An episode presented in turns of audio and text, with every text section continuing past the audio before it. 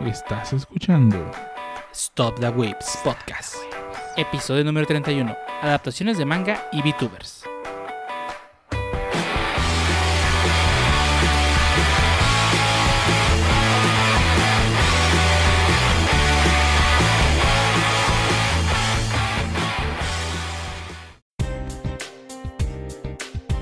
Bienvenidos a Whips Podcast, episodio número 31, un podcast dedicado a hablar de anime, internet, hosts, manga, desarrolladores y demás cosas que le interesan a los whips, y el único podcast donde no compramos consolas día 1, porque no tenemos dinero. Este, y estamos aquí con mucha gente en esta sala virtual esperando a criticar las nuevas consolas porque están horribles y porque no tenemos dinero para comprarlas. Y empezamos contigo, mi niña, dinos, ¿cómo, cómo has estado? Ah, más o menos, un poco de chamba, pero... Eh, pues más que eso creo que no hice nada, güey. Bueno, estoy aprovechando que agregaron todo Harry Potter HBO Go y lo estoy viendo todo. Aunque como que estoy viendo como que tres cuartos de película por día. Pues para lo que me da chance. Eh, recuerden pero- que lo dice dice J.K. Rowling no tiene nada que ver con las películas. Sí, no. Lamentablemente, creo. Bueno, no por lo... Bueno, ya, no, no, no nos funen, por favor. Ya. Harf, sálvame. Bueno, pues básicamente me he estado pasando jugando mayormente Warzone, obviamente. Y hoy he estado calando el MTG Arena. De hecho, sigo jugando en este preciso momento mientras grabamos. Y sí, me parece que está muy bien hecho. Reitero, está muy bien hecho. Pues es una buena alternativa para jugar Magic, más en estos tiempos de pandemia, jóvenes. Y pues, fuera de eso, creo que no he hecho nada relevante. Pero ¿qué tal tú, Pancho? Ah, pues por fin me animé a probar Warzone. No está tan mal como creía. Los costalazos del Harvey sí me animaron a probarlo. Ah, sí, por fin le di el clavo en el desperfecto que tenía mi PC. No pensé que fuera algo tan trivial como que Windows estuviera configurado 59 frames y mi GPU intentara renderear 60 y lo que causaba ciertas pérdidas de frames constantes y noticiables. No sé cuál sea, no recuerdo el término ahorita en idioma normal.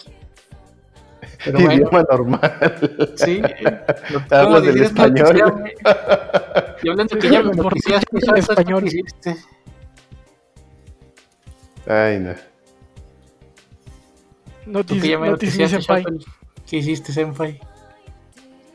No, no, bueno, yo lo que hice, en realidad esta semana estuvo eh, pesada porque teníamos un entregable y se complicó con un bug ahí medio extraño. Eh, entonces, sobre todo ayer y antier fue lo más pesado. Hoy estuvo pues cansado, pero ya al final pues ya quedó y todo. Y si no hubiera quedado, pues ya ni modo. Entonces, pues ya hoy era más de, pues ya lo que salió, salió y ya ni modo. Y háganle como quieran. Pero antier ayer sí estuvo pesado. Mm, de ahí más, pues creo que. Ah, bueno, sí, estuve jugando Warzone un poco con ustedes. Y digo, necesito eh, volver a entrenar mi. Digo, hace mucho que no jugaba FPS, ya, ya me hacía falta. Sí, sí me gustó, fíjate, Warzone, a diferencia de otros Battle Royale. Creo que el, el- bueno, los disparos, digo, ya sé que en muchos Battle Royale eso es lo importante, pero en este caso los disparos sí están bien. Digo, por ejemplo, calé Fortnite, los disparos estaban, se me hicieron bien feos, o sea, todo, bueno, no sé, no me gustaba cómo se jugaban Fortnite. Mismo caso para el H1Z1, eh, ay, no cómo se llamaba. Y también creo que fallaban mucho en cómo se sentía a la hora de, pues, del combate. Y pues también PUBG, creo que si bien PUBG creo que era el que se juega un poquito mejor de esos tres, para mi gusto, por supuesto. Aún así sentía como que le faltaba. Y Warzone, creo que tiene cosas muy chidas. Eh, no solo el gameplay de los disparos está muy bien pulido, digo, pues es un Call of Duty. Ya llevan años puliendo, ya si no- le salía mal en los disparos, digo, no manches, ya dropeé pues dropeé en el género, pero sí, le salió bien los disparos, obviamente, pero tiene las mecánicas interesantes de que pues tienes una segunda o más oportunidades, por lo menos una por default y otras oportunidades extras de revivir basadas en tu equipo. Eso está chido, creo que ya no lo hace tan aburrido de que, ay, ya me mataron y ya estás viendo pues cómo los demás juegan o buscando un partida. Entonces, en los otros Battle Royale siento que pasas más tiempo buscando partidas que jugando y en este creo que corrigieron ese problema bastante bien. Así que sí, creo que Warzone es un muy buen Battle Royale. Es el primero que de verdad siento que sí me está gustando. ¿Y tú qué tal, Dio? Pues nomás trabajando duro como un esclavo, como, como siempre, ¿verdad? No, no, como un default. No, no digas esa pa- palabra. Como no, no, es, que- es que def- es, es Como- eh, como Master es ahora de main, ma- no Ah, default. sí, es cierto. Sí, sí, no, disculpe como usted. una persona demasiado atareada. Ándale, no, sí, no, no puedes decir esa palabra, por favor, nos unan. Como una persona sin libertades individuales. ¿Ah? ¿Ah? Ajá, ajá, sí, sí, suena, suena Sí, más, bueno. más correcto, sí, claro. Sí, sí, sí, sí. Bueno, no, no, no sé. Eh, bueno, vámonos entonces al, al primer tema que si no antes ya no, no vamos ni 10 minutos y ya nos funaron. Sí, sí, no, ya. Ya ni No, para ya. qué grabamos el tema, funadotes. Bien funados.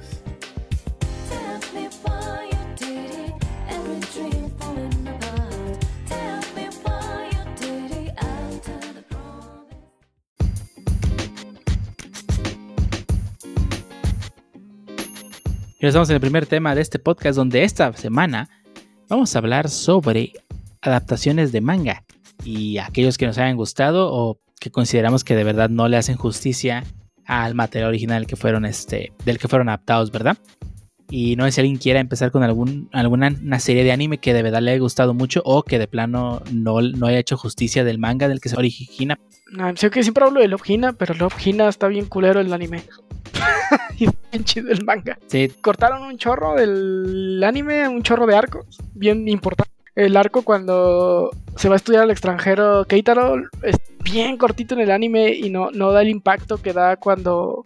O sea, en el manga realmente sientes que Keitaro se fue por mucho tiempo y que regresa a, a Hinata y pues todo el mundo lo extrañaba y, pues ya tenía mucho que no veía, sobre todo pues al, al interés amoroso de, de Keitaro en ese manga que es Naru Naru Segawa pues que tenía mucho tiempo sin verla, ¿no? Y si lo sientes. En el anime no se siente, güey. O sea, es como si no hubiera pasado nada. Y, y- creo que es un punto muy importante en el, en el manga y en la historia. Lo trataron de parchar poquito con el- los Only Video Animations, para no decir con los OVAs. Ah, ya lo dije de todos modos. con el Love Hina Game, pero creo que aún así no, no queda bien claro. Y lo único que lo hacen es para sacar a la hermana, ¿no? Que pues, en este tipo de series, pues siempre sacar una más al harem, pues nunca, nunca está de más.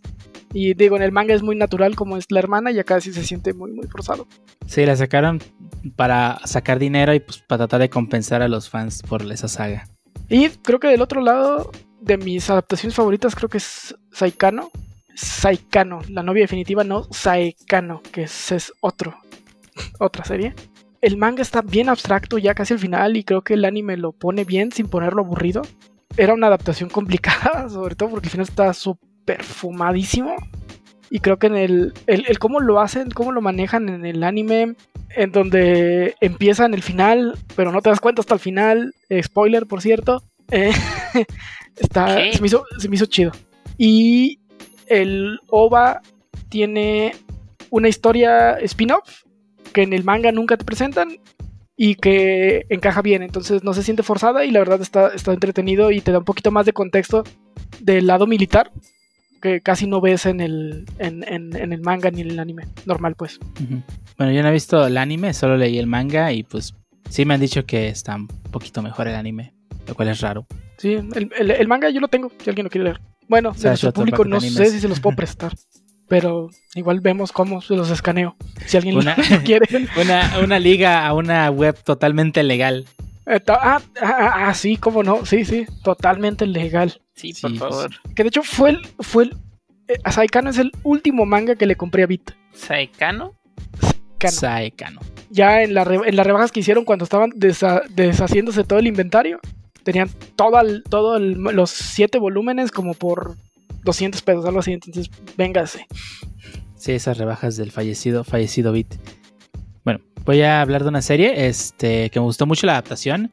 Mm, es rara vez me gusta más una adaptación del, del anime contra el manga, y pues en este caso sí se llevó las palmas.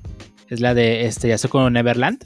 Me gustó mucho la adaptación que hicieron al anime. Cambian muchas cosas de la, del manga original, pero no, no tanto así como que quiten cosas importantes, sino que simplemente mueven de orden ciertas cosas y quitan cosas que pues, son innecesarias o repetitivas en el manga. Por lo menos la primera temporada que salió el año pasado, si no me equivoco, es una adaptación muy buena a a del manga. Este, hecho la serie, o sea, está también hecha la serie que empecé a leer el manga, eh, empecé a leer el manga desde el inicio para ver qué tal y sí hay mucha diferencia en cuanto a la, adaptación.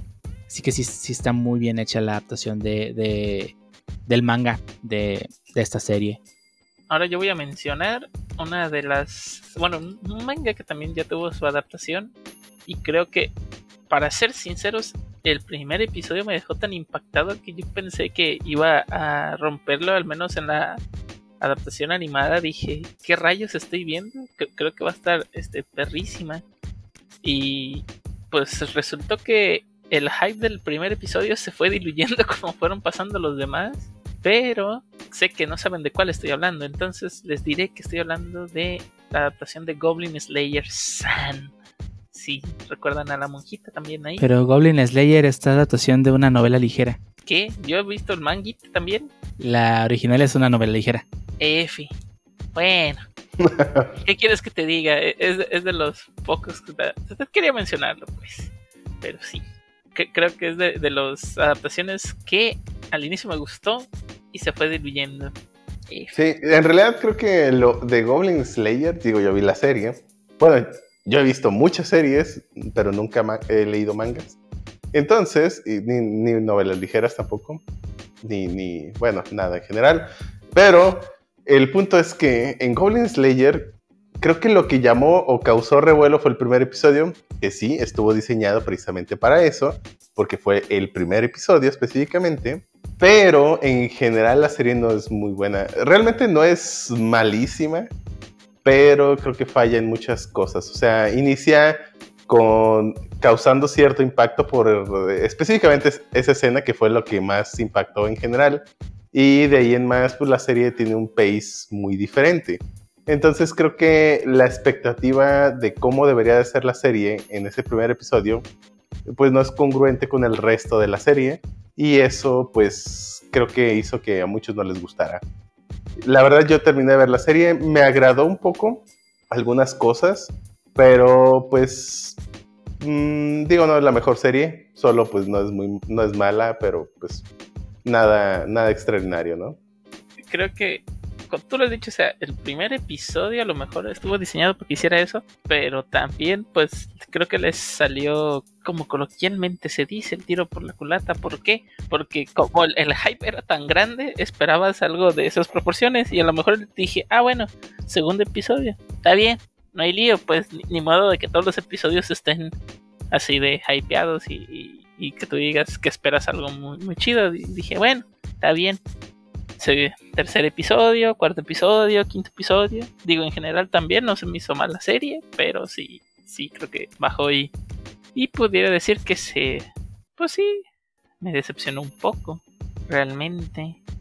Otra de las series que sé que, que también tenían manga y iban a adaptar, más no la he terminado de ver, es una que se llama Sugumomo, básicamente sé que va a estar ahora sí que.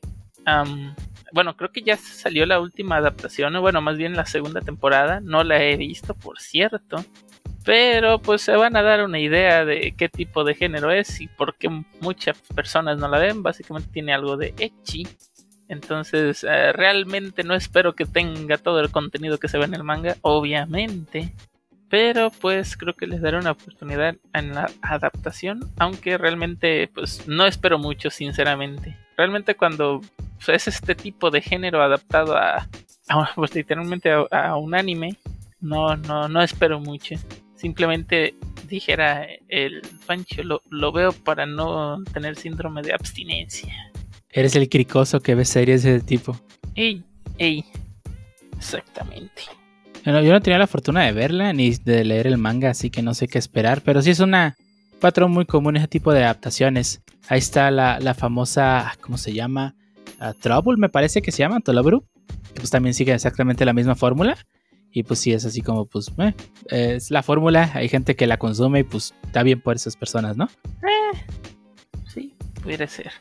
Pero Sí, es todo un estilo. sí, está como. Ay, bueno.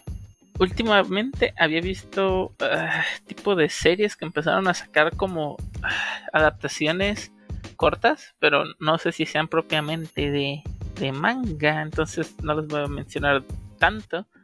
Pero han estado sacando ah, series cortas de no sé, de situaciones como básicamente clichés que duran aproximadamente de 2 a 3 minutos, dos episodios semanales. Y se me ha hecho chistoso, pues, co- como al parecer, al menos aquí no, obviamente, pero como en Japón sí están o sí pegan, que piden segunda o tercera temporada de, pues literalmente adaptaciones de dos minutos de, no sé, de una Onesan, por decirlo así, y ya. Sí, son adaptaciones que lograron convertir el formato de John Coma, que son los mangas de cuatro paneles, que es básicamente un chiste de cuatro paneles. Y es la adaptación que se hizo del, de ese tipo de formato de, de manga a pues, adaptación al anime directamente, ¿no? Esa es la forma que encontraron de adaptar este, este formato. Capítulos cortos, pero pues que prácticamente agregan dos, tres chistes de los John Coma originales. Así es. Sí, me recuerda mucho a. Bueno, mucho, mucha gente no sabe que es un. que nació como un cómic. Bueno, en cuatro paneles también, pues. Que es Keion. Cierto Ok. que yo en el manga es un, es un John Coma. Ajá. Precioso. Si no han visto Keion, véanlo. Es como Slice of Life de los. que. Bueno, de mis Slice of Life favoritos. Está divertido y al parecer. Algo pasó y no hay hombres en su mundo, pero Es el cataclismo. Hay una, hay una teoría que dice que, que John y Madoka están en el mismo universo. mandó que salen. Sí, sí, pero des- después del spoiler del final re- rehacen todo y queda el mundo de, de, de, de, de Keion. Sí, suena. No suena mal.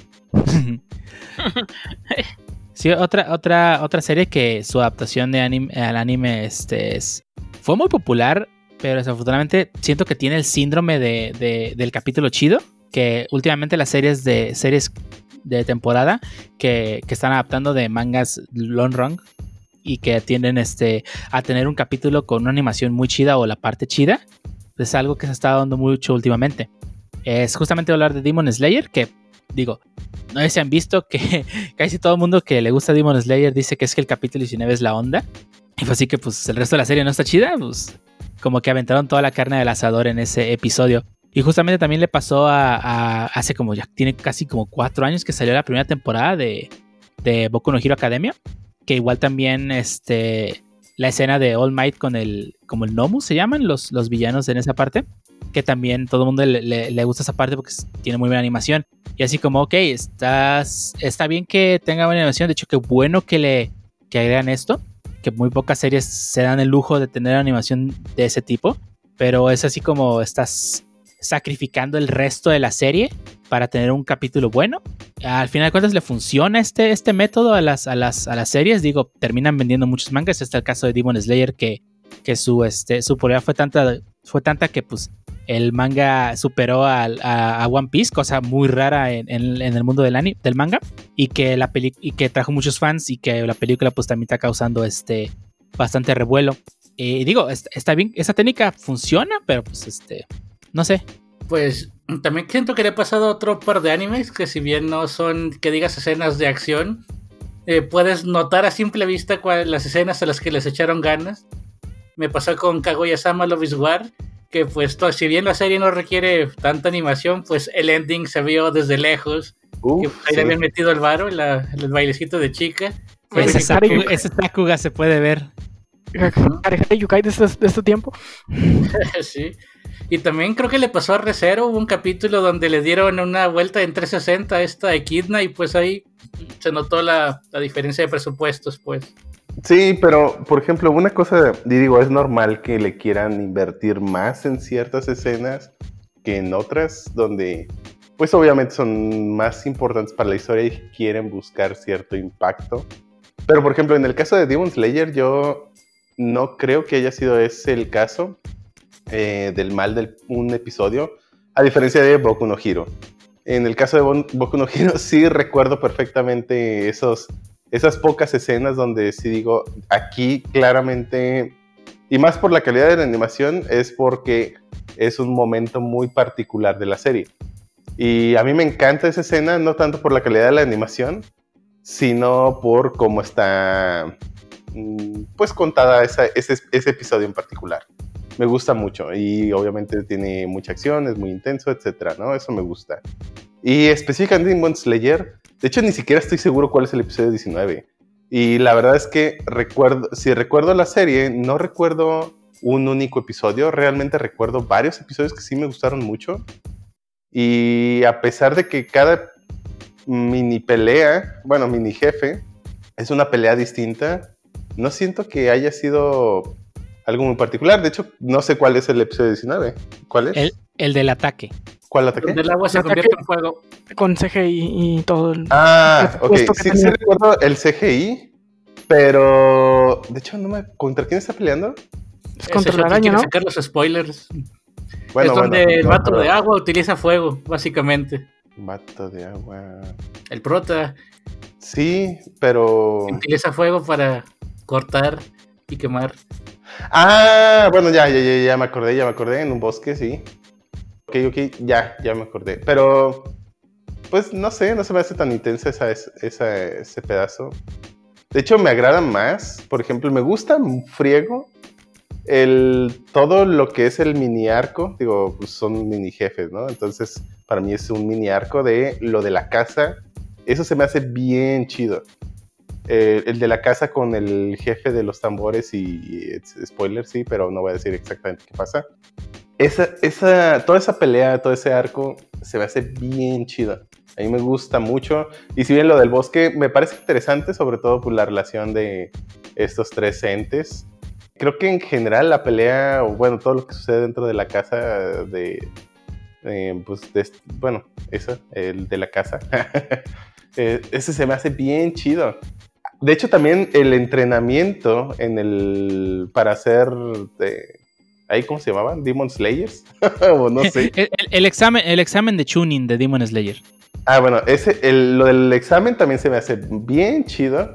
De hecho, me- esas dos en particular, esas dos peleas o esos dos mini arcos, me gustan más que esa parte nada más del, de las arañas. Que digo, la verdad, la de las arañas está muy bien, pero en particular los otros dos me gustan mucho más por el concepto y por, o sea, no es nada más la animación, realmente es todo el concepto y toda la historia y cómo te lo cuentan. Y creo que ahí es donde brilla Demon Slayer. Realmente, si bien ya lo he dicho en otros podcasts, no tiene relleno, aún así está muy bien contada y cómo, y cómo logras fácilmente identificar cómo son tan diferentes los diferentes jefes y cómo tienen que ganarles de formas tan variadas. No se sienten ni lento ni nada, ni hoy. Sí, eh, porque luego siempre, eh, bueno, no siempre, pero es muy común ver eh, cuando están peleando en las escenas fijas donde hacen un paneo simple y está el vato pensando, no, si se mueve, entonces yo haré esto. Y, y entonces él creerá que esto, luego un flashback y, o sea, esos clichés chafas. Que digo, si bien Demon Slayer está... Oye, de, de, lleno de Yu-Gi-Oh no hables así. sí, digo, sé que Demon Slayer también tiene clichés, pero me gusta el pacing y me gusta cómo lo cuentan. No se siente aburrido. En ningún momento de toda la serie lo sentí aburrido. Sí, la historia en general pues es un cliché, no brilla en lo absoluto la historia, pero el lore, el universo y por supuesto el cómo se resuelven las peleas es lo interesante. Y eso está muy chido. Entonces, creo que ahí específicamente en lo de el episodio 19, que pues aparentemente se volvió muy famoso porque se ve bonito, pues la verdad es que no creo que defina a Demon Slayer. Creo que el éxito de Demon Slayer es mucho más. Y en el caso de Boku no Hero, a lo mejor ahí sí concuerdo, porque la verdad es que Boku no Hero tiene sus momentos específicos. Es, ese en particular es uno, el del Nomu. Y el último, que la verdad ya estaba a punto de dropear la cochina serie, pero diría yo que, los, que lo rescató un- los últimos dos episodios de la última temporada. La brava, Ah, La. Brava no, no, la la brava no. ¿Cómo no? Es la que toda la serie. Por favor, Shota, por favor. es Está bien enfadoso todo lo del gentleman. la, la brava tiene un Ah. último capítulo chido. Y ya. La, la saga del Gentleman se me hace Bueno, sí, muy la brava. La brava como personaje me agrada, pero todo lo del gentleman está bien aburrido. y, y de todo ese arco, lo- los últimos episodios a mí sí me gustaron. Eh, ¿Cuál es el último capítulo de la temporada? Digo, yo no, yo no he visto el anime desde. Eh, Endeavor, Sin dar spoiler, Endeavor. Endeavor. Ajá, Endeavor, solo de Lo de eso. Endeavor. Ah, ay, me caga maldito Endeavor.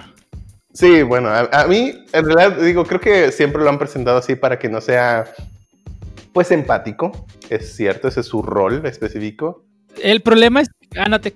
No, te, no, olvídalo, olvídalo. Iba a decir algo, pero creo que es spoiler para los, spoilerazo. sí, para los que no han Eh, visto este, el sí. manga. Este. No, no sé. eh, a ver, para, para los que, para los que odian Endeavor, eh, pónganos un comentario puto Endeavor. Pero sí, o sea, lo que quiere llegar es que esos animes de temporada de shonens, o bueno, en general, no solamente shonen, como que avientan mucho a un solo episodio.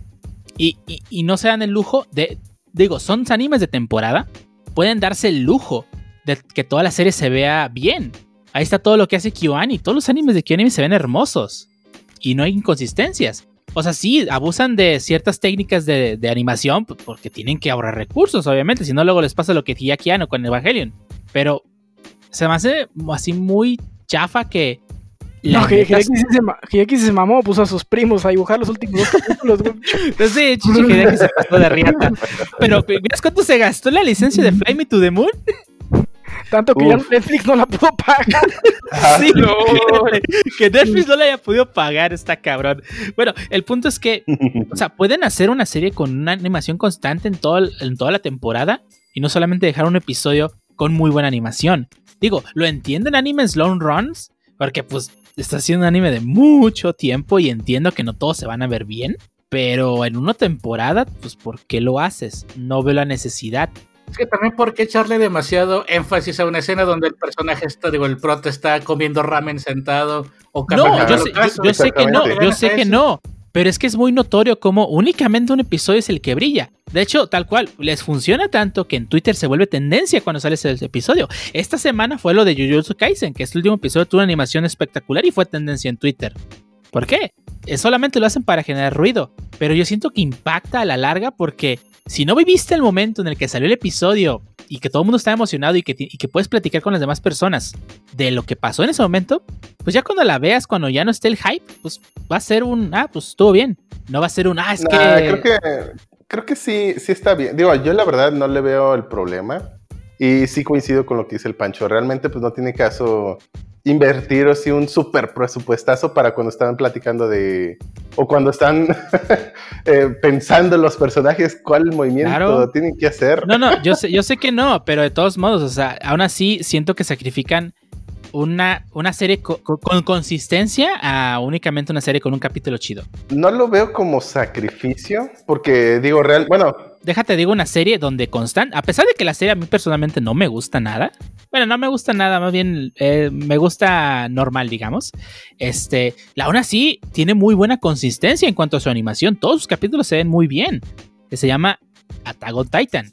Hay episodios que a pesar de que son pues, episodios donde no hay peleas, pues se nota que no se nota que el- no le echen ganas al episodio. Aún así el episodio se ve bastante bien. Y las escenas de combate pues son hasta cierto punto espectaculares. Que digo, creo que es el No, sí, propósito. sí, sí le bajaron en algunas escenas, eso sí. Por ejemplo, sobre todo en la última temporada, o bueno, no, de hecho en la hay varias escenas que la verdad se ven medio feillitas, sobre todo cuando van a caballo. Y si bien en la primera y segunda temporada le habían hecho, echado muchas ganas en el movimiento de, bueno, cuando usan el, el equipo de maniobras, o sea, los ganchitos, popularmente hablando, en realidad sí noté un bajón en la calidad de cuando están moviéndose, Ajá. en- pero no me acuerdo exactamente en cuál temporada, creo que era Exacto. la última. Sí, eh, ahí está el detalle. Porque la primera sí tiene. Digo, yo no he visto la segunda ni la tercera, solo vi la primera y a la mitad. Pero, ¿por qué la primera sí tiene constancia y las demás no? ¿Por qué? Porque ahora le van a meter todo un solo episodio que es el que va a llamar la atención en la temporada y del que todo el mundo va a hablar. Aplicaron la misma que aplicaron con otras series. Pues, pues si bien generó mucho vuelo, eh, revuelo esa escena en particular, que la verdad está, uff, eh, eh, perronzo, ¿Levi Reilete o cuál? Ajá, ¿Reilete? Ah, caray. Sí, sí, que se agarra girando, pues. No, no. Ah, sí, sí, sí. Bueno, no sé si el paréntesis, pero la paréntesis, malito Lady, pinche personaje de mierda, ya, perdón. Bueno, sí, de hecho a mí el personaje en sí nunca me ha llamado tanto la atención. Es el emo, el emo chido, digamos. Es, es el Gary Stu de la serie. el, ¿el quién? El Gary Es- Stu. Ah, no, no, no sé quién es. Es el, ese, pero es personaje el perfecto, es el personaje perfecto de la serie. Ah, ok, bueno.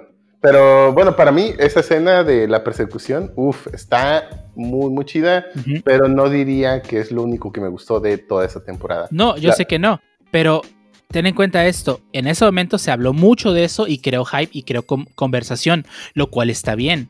El detalle está en que en un futuro, cuando alguien ve la serie, ah, cuando, no se termine, cuando ya esté terminada, pues no le va a causar el mismo impacto, porque no estuvo en el momento. Yo creo que sí, eso es- porque es que ahí te va, ahí te va. Por ejemplo, yo cuando lo vi, a mí me causó un cierto impacto y no tenía nadie a mi alrededor. Y las, gen- y las otras personas que lo vieron, porque digamos, lo acaban de ver en la tele, ¿no?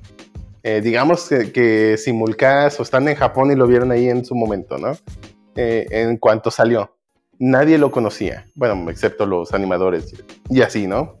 Eh, pero bueno, el punto es que causó exactamente el mismo impacto, aunque no tu o bueno, causó mucho impacto, aunque la gente no tuviera el conocimiento. Y eso no te cambia el cómo lo percibes.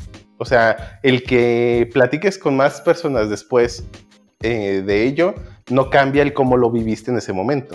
Así que yo no, yo no le veo el problema. Digo, obviamente va a haber a lo mejor más hype en las redes sociales, pero cuando tú la estás viendo y disfrutando en ese momento, creo que el sentimiento va a ser el mismo.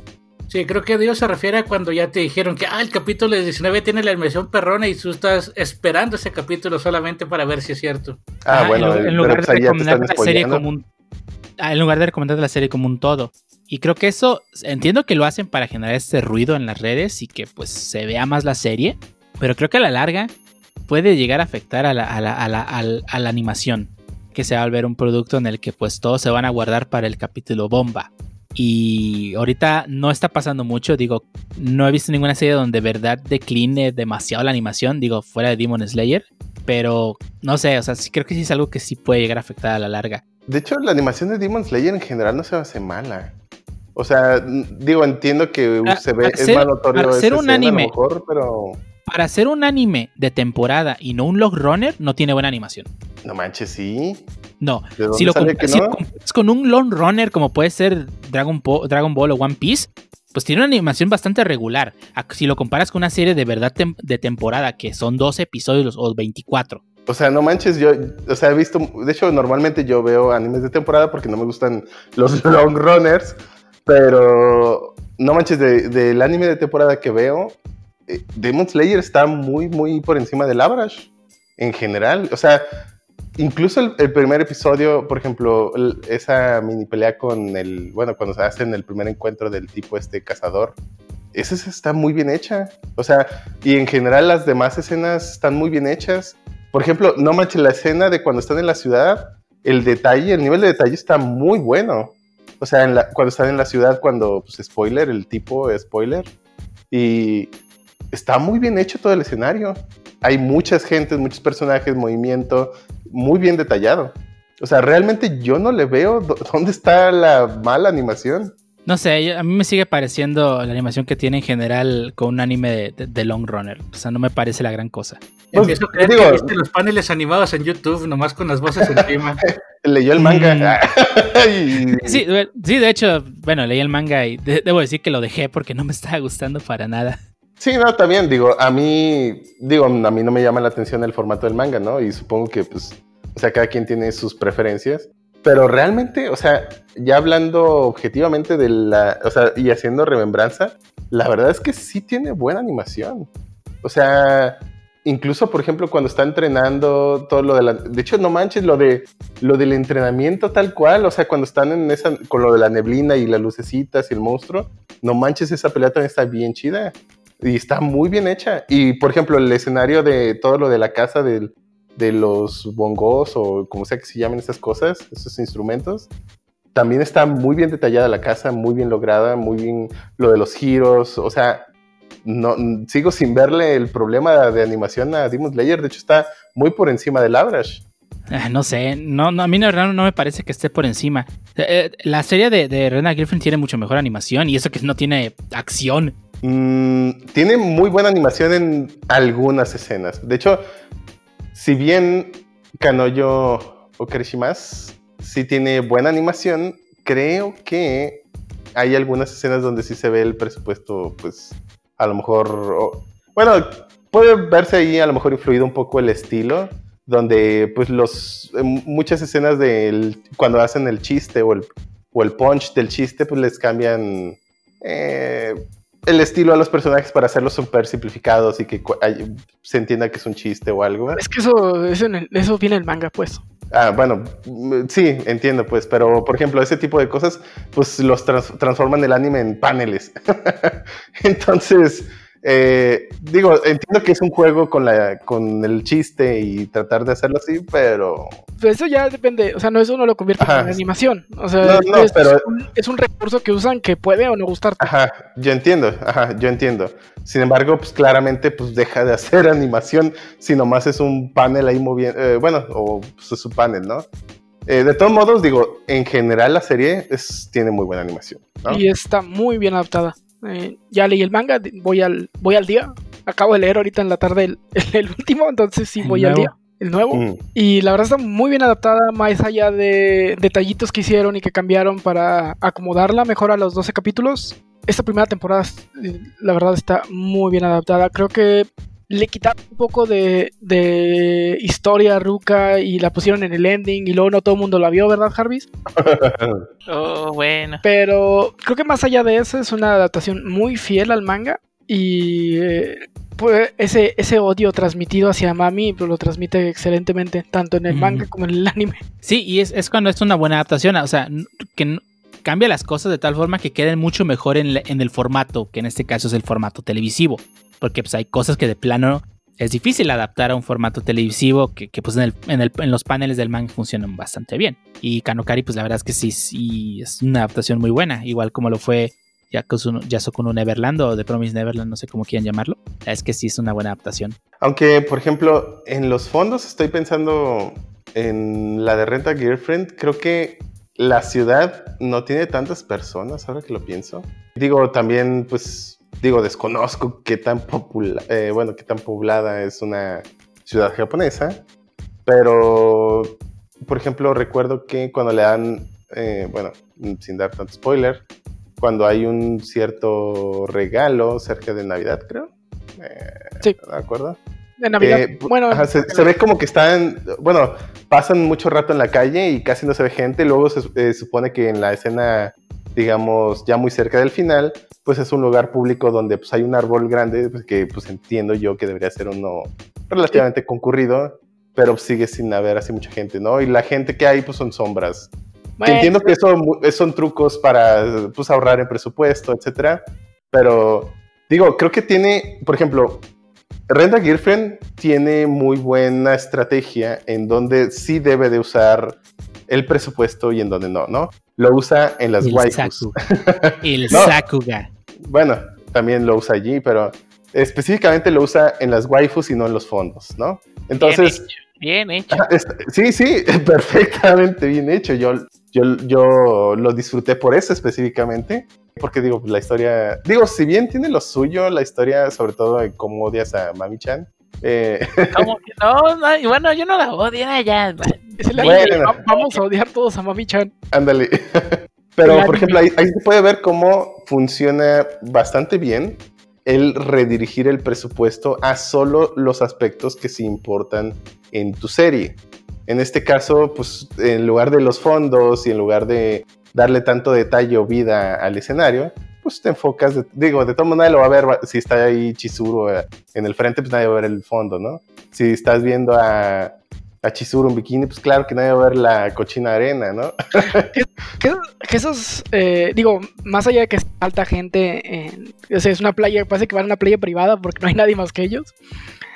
El- sí, de hecho. todos los fondos están muy bonitos. El mar y la playa y todo. Y no lo notas mucho porque pues, estás viendo a Chizuru y a Mami en bikini. Pues, Sí, vale sí, verga. está muy bonita la playa y Chizuru. eh. Chizuru en bikini. eh.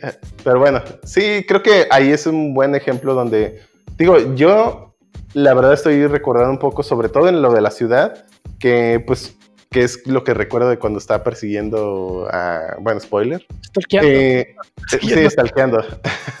y la verdad es que sí, pues no, no está tan elaborado. Por ejemplo, a mí me gusta mucho Bakemonogatari por sus fondos, su animación. Bueno, más que la animación, porque pues es gente platicando toda la serie.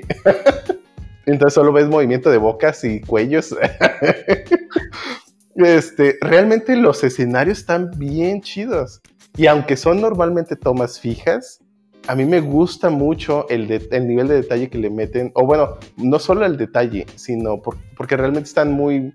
Normalmente los fondos o los escenarios son muy particulares, Eh, si bien se supone que son pues lugares habituales, digamos, en realidad están muy bien hechos y mm, están muy bien muy bonitos, muy... O sea, las tomas, entre comillas, tomas, porque pues es una, una caricatura, un anime, Ah, pues sí, son tomas. Mm, Sí, ah, bueno, no sé si se sigan llamando así. Pero bueno, el punto es que las tomas están muy bien seleccionadas y muy bien diseñadas para que todo el conjunto de las dos personas que vas a ver, o, o N personas platicando, porque pues Bakemonogatari va de eso, se vea tan bien. Y, y, y ese es un muy buen ejemplo. O sea, realmente notas mucho el escenario, más que solo las personas, y cosa que en Renta Kirfen no, nunca noté realmente un, un detalle significativo en el escenario en ningún momento, ¿no? Estuviera o no una waifu allí. Digo, si estaba la waifu, pues claro que no lo voy a notar, pero pues, eh, si estaba el otro, el prota, pues ahí, ahí sí me iba a fijar en el escenario, pero pues nunca noté nada interesante. Pero bueno, eso, eso es una manera en cómo se puede redirigir el presupuesto en los lugares correctos y cómo claramente no es malo. Y creo que lo mismo pasa pues, en las otras series de acción, ¿no? Sí, de hecho. Digo, creo que al final de cuentas, digo, a mí sí me gustó bastante la adaptación. Mm, no me parece que los escenarios fallen. De hecho, creo que más que nada es por el formato que trataron de adaptar el manga, pues que obviamente el focus es en los personajes y no vas a dar tanta, tanta importancia al fondo, o digo, perdón, a los personajes de fondo, porque pues al final lo que importa son los protagonistas, ¿no? No quieres distraer la, la atención, a menos que sea una, un escenario donde sea un paneo de, pues, ver la, la multitud de personas. La otra que yo quisiera agregar, que realmente una de, es una de mis series favoritas, que a pesar de que no había leído el manga a un inicio, en un inicio, ya después eh, me puse a leerlo porque realmente quedé muy picado con esa serie en particular, sería la de Triple X Holic, de nuestras famosísimas Clam. Se pronuncia Holic. Holic, pues. Sorry, sorry, but- sorry, jefecito. Pero sí. No, no, o sea, me refiero a que las X no se pronuncian. Ah, bueno, perdón. Así como en Hunter x Hunter no se pronuncia la X. Bueno, yo. Está, está bien, pero se entiende cuál es la que quiero decir, ¿no? Ah, bueno, básicamente, si no, no, si no lo recuerdan, eh, cuenta la historia de Watanuki, en nuestro amigo Watanuki, que ya no diré más porque a lo mejor es spoiler si es que no lo han visto. Realmente puedo decir que es una de. Bueno, sí, es una de mis series favoritas. Yo creo que está en- dentro de mi top 5 de series favoritas, sin duda alguna. Bueno, no, no te creas, a lo mejor en top 20, top 5, creo que está demasiado alto, pero top 20, top, top 10, creo que sí. Realmente la... Obviamente yo vi primero la adaptación animada y ya después me fui al manga. Puedo decir que realmente am, el manga me gustó, pues porque ya se había seguido el anime, pero realmente si tuviera que elegir, sí me, sí me quedaría con el anime. Realmente creo que la adaptación fue buena, en mi opinión, al menos. No sé si alguien más llegó a ver el, el- bueno, si llegó a leer el manga al menos. No. Sí lo tenía en mi lista de anime por ver, pero pues, al final nunca la vi. Digo, la verdad es que no sé si... Digo, no la he quitado de mi lista, pero pues ha caído en prioridad porque ya ni siquiera me acuerdo cuál es la sinopsis de eso. Solo que pues es muy popular y ya. Sí, bueno, realmente a mí sí me gustó demasiado. Y más, o sea, a cómo termina y cómo pues Clam llegó a enredar eh, al menos esta historia junto con la de Subasa Chronicles, si no me equivoco. Este, sí, estu- estuvo padre, pues, y realmente, ya, cua- ya cuando fue, re- realmente, mm, no quiero dar spoilers, se acabó, digamos, pero sí me dejó un sabor así como de, "Ay", Classic Clams, pues. Así, Eh, Sí, sí, Sí, digo, ahora sabiendo eso, a lo mejor sí la vuelvo a subir de un poquito de prioridad. Digo, sabiendo que es el- uno de los tops de la- del famoso Jarvis. Entonces, eh, puede ser, puede ser. Igual a ver si estas vacaciones me pongo al tiro con juegos y anime, entonces, quién sabe. sí, sí. Bueno, fu- fuera de eso, yo ya no tengo ninguna más que agregar, muchachos. ¿No vas a hablar de One Piece? Pues ya saben que One Piece el anime no es tan chido, punto. Lo he dicho toda la vida y lo sigue diciendo. ¿Pero qué tal del manga? Estamos hablando de adaptaciones. Si vamos a hablar de manga, pues, pues otra cosa. La adaptación de... eh, Digo, adaptaciones de shonen bien hechas. Ahí está Hunter Hunter. Hunter es uno de- la adaptación del anime, sup- en mi opinión, supera por creces al manga. A pesar de que estuvimos años esperando que salieran nuevos episodios, la verdad es que el anime de Madhouse le hizo una justicia al manga de Togashi increíble. O sea, no, no hay, no es mala adaptación, mueve cosas, adapta cosas al formato televisivo mucho mejor y además Togashi, la neta, pues con su problema de espalda, pues sus dibujos la verdad es que no son muy bonitos, que digamos. Cosa que el anime obviamente mejora, mejora mucho. No solamente el, estilo de animación, eh, de, perdón, el estilo de dibujo mejoró, sino que también está muy bien, muy bien adaptado todo el manga.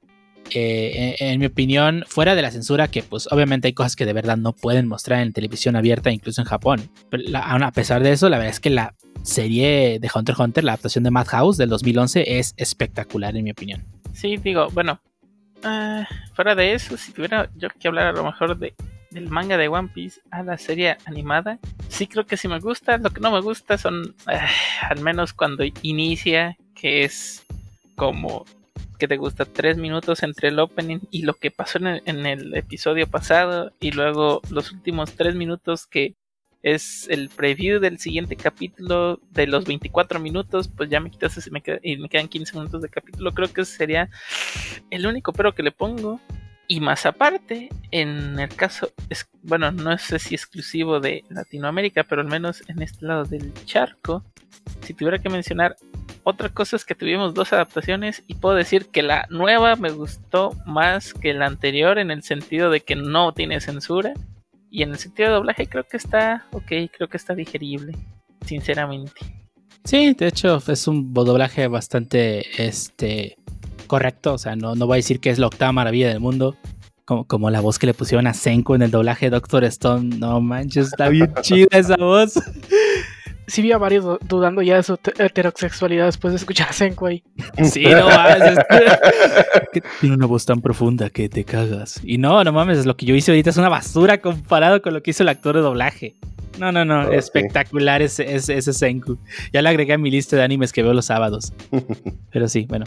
Entonces yo creo que hasta aquí con el tema de la adaptación. Sí, sí, sí. Solo que este fin de semana vean, vean Senko. Compren una, una botella de Escuchen vino, Senku. unos chocolates y, Escúchenlo hablar. y escúchenlo hablar. que sí, le pusieron un vocesón que no mames. Pero sí, bueno, y hasta aquí este primer tema del podcast. Vámonos a las noticias. Vámonos.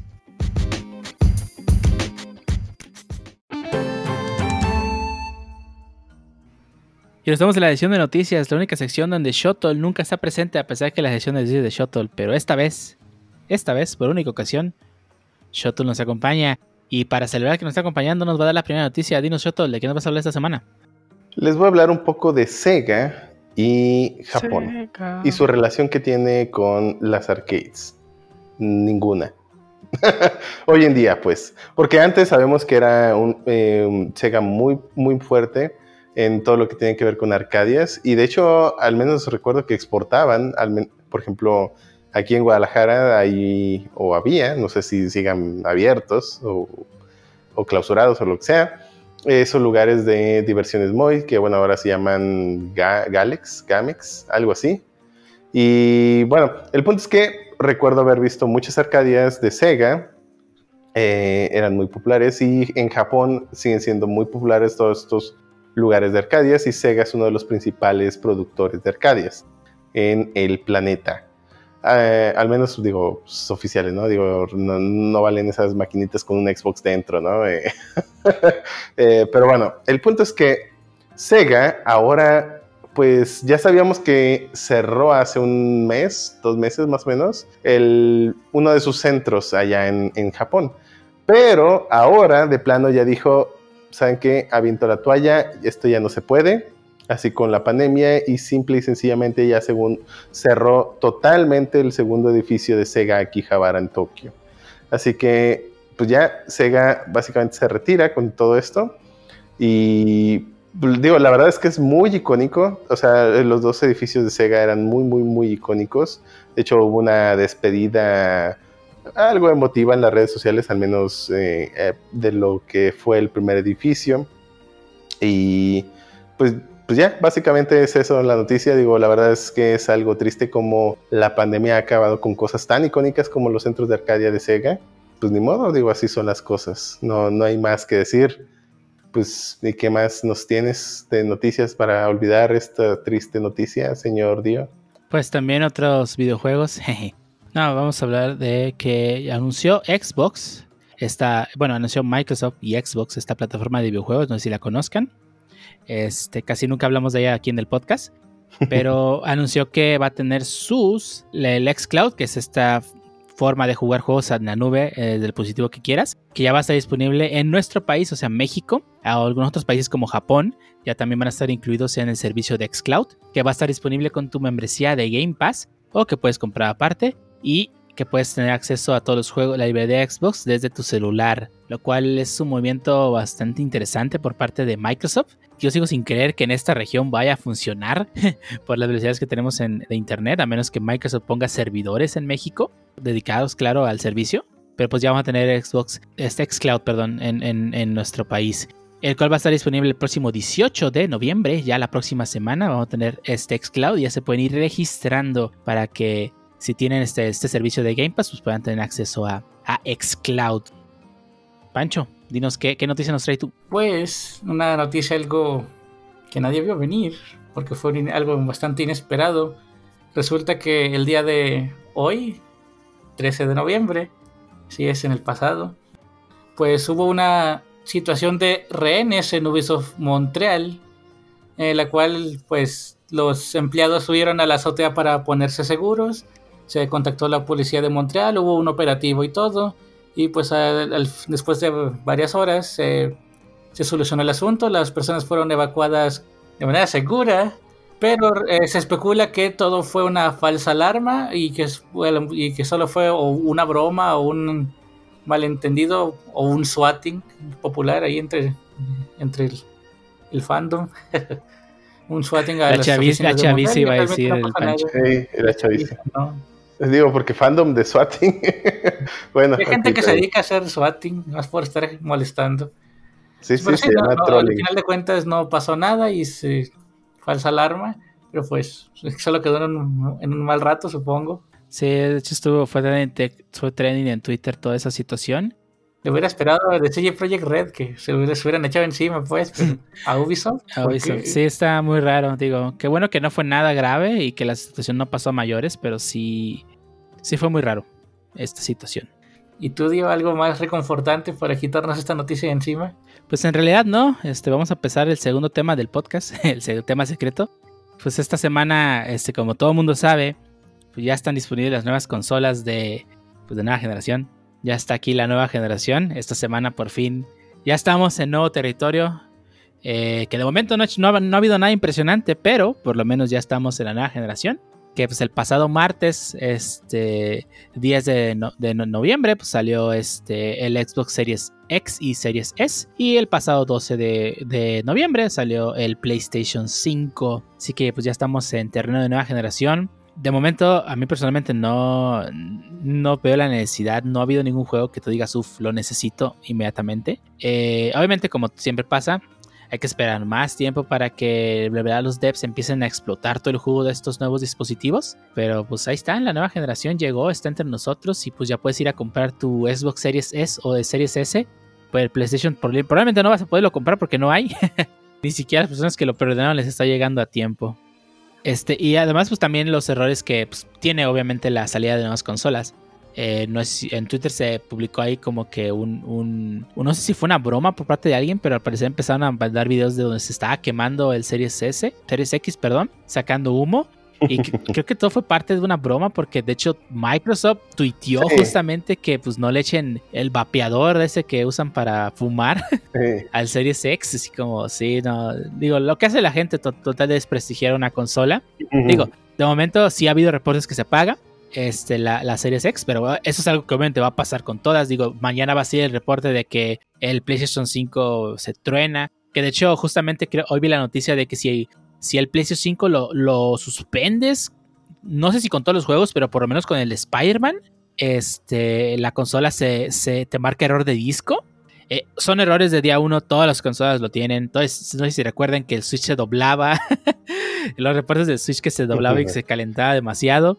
Qué bueno eso de doblarse nomás. Aparentemente solo Sí, fueron casos fueron, muy, fueron casos muy, contados, igual No, como no. todos. Consolas cuando van de salida todas van a tener fallos. El único fallo que continúa del Switch es el Joy-Con Drift, que sigo diciendo que es mentira, pero pues o sea, a final de cuentas, o Ah, sea, ese tipo de situaciones de que el, el Xbox le pasa esto, el PlayStation 5 le pasa aquello, es algo muy común cuando van saliendo, así que pues que no les sorprenda. Por favor, Dio, el drift es le- real. Es real. Tan real que ya he cambiado mis este, palanquitas de Joy-Cons dos veces. Y creo que ya en uno va a ser la tercera. Entonces sí, sí, Sí. a mí personalmente no me ha pasado, pero pues eh. Te va a pasar con el Lite, vas a ver y vas a sufrir. ya- Pues cómo te va a pasar si no juegas. Ya, ya veremos si me pasa. Si me pasa, pues ya seré parte del club. Si no, pues de momento a mí no me ha pasado. Pero sí, o sea, ese tipo de noticias pues es bastante común cuando va saliendo la generación. Digo, entiendo el fanatismo por de que tú eres Team X, Team Z.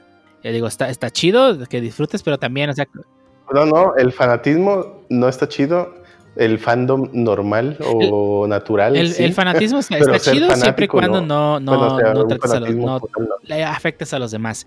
Y claramente este intento del, del vapeador en el Xbox fue un claro intento de desprestigiar, pues obviamente, el, eh, a los fans de, de, de Series X y Series S. Pero bueno, a ver qué otros reportes nos llegan de, de las, de las consolas, porque pues, es muy divertido ver cómo, cómo se quema una consola, ¿no? Sobre todo si no es tuya. Claro, claro. Pero bueno, Eso sí. pasando a otras noticias eh, un poco más interesantes, porque te van a quitar tu dinero. Dinos, Medinilla, ¿qué nos traes el día de hoy? Claro que sí. Eh, pues con la novedad que Google Fotos desde el primero de junio del siguiente año, pues ya no es que tal cual va a costar, pero las... Bueno, algo de contexto. Antes, ahorita hay dos modos de guardar las fotos, alta calidad y original. Original pues es tal cual como sale de la cámara de tu celular y alta calidad pues es una compresión que hace Google. Sin embargo, pues ellos prometen que queda en una calidad alta. Ahora no importa realmente cómo las vayas a guardar desde el primero de junio del año que viene, te va a descontar espacio de tu Google Drive. Si tienes la suerte como yo de haber hecho los Security Awareness de Google hace unos años, de que te daban un giga por Security Awareness, pues bueno, tal vez tengas 17 gigas. Si no, tienes 15 gigas y pues ya te va a empezar a contar, ¿no? De tu, de tu espacio de Drive cada vez que guardes fotos. Todas las fotos que guardes hasta esa fecha no van a contar. Ya que empieces, ya después de esa fecha, las nuevas fotos son las que van a empezar a, a descontar espacio. Entonces, pues tal vez va a ser tiempo de cambiarnos de plataforma de Ah, fotos. Ahorita que comentas eso, voy a hacer la pregunta tonta. ¿Qué pasa con las fotos que ya tenga guardadas? Y si las borro, ¿no me va a generar así como espacio para subir nuevas? O sea, o simplemente ah, aquí ya hicimos el corte y esas si las borras, pues ni modo, se borraron y ya. Si las borras, ni modo, se borran y ya, porque no te, está- no te cuentan espacio y ni te, ni te están contando espacio ni te van a contar. Entonces, pues no, no importa si las borras, no te va a generar espacio extra. Sin embargo, Amazon acaba de anunciar en algunos mercados, de hecho ya está disponible creo que en Europa, su servicio de almacenamiento de fotos, Amazon Fotos. Y si tienes Amazon Prime, que muchos ya tenemos Amazon Prime, eh, no va a tener costo y va a ser almacenaje ilimitado de fotos. Entonces, pues probablemente por ahí va a ir. Básicamente, a- show. ahora sí me están regalando un servicio, ¿no? Porque ya no voy a pagar más de Prime y me están dando algo nuevo. Eso estoy entendiendo. Excelente. Pues es como Amazon Prime Video. Digo, yo no. Yo cuando re- eh, contraté Amazon Prime, Amazon Prime Video no estaba aquí en México. Digo, ni siquiera sé si estaba antes o existía. y luego de repente me llegaba un correo de, ah, ya puedes disfrutar de Amazon Prime Video. Yo, ¿qué? Luego también después me arreglaron Amazon Prime Music. Y yo, ¿qué? ¿Esto qué? ¿En serio? Nunca, nunca lo he calado, sí está chido. Digo, vamos, No sé. qué bueno que nos regalas servicios bien útiles. Pues es que realmente no creo que sea inútil, pero pues es que yo ya tenía otro, entonces ni me he molestado en, en ver qué tiene, ¿no? Sí, pues ya todo el mundo paga Spotify y está bien cómodo y está en todos lados. Tú sabes, migrarte a otro servicio es complicado, sobre todo cuando Spotify, pues, la neta, tiene tienes tus listas de reproducción y todo. Y tiene una librería muy completa, no es como que Ujú. alguna vez me haya pasado de que, chinga, esta canción no está. Digo, A mí sí. en, en- a lo mejor en anime y eso, Sí, sobre todo en anime. pero en música común.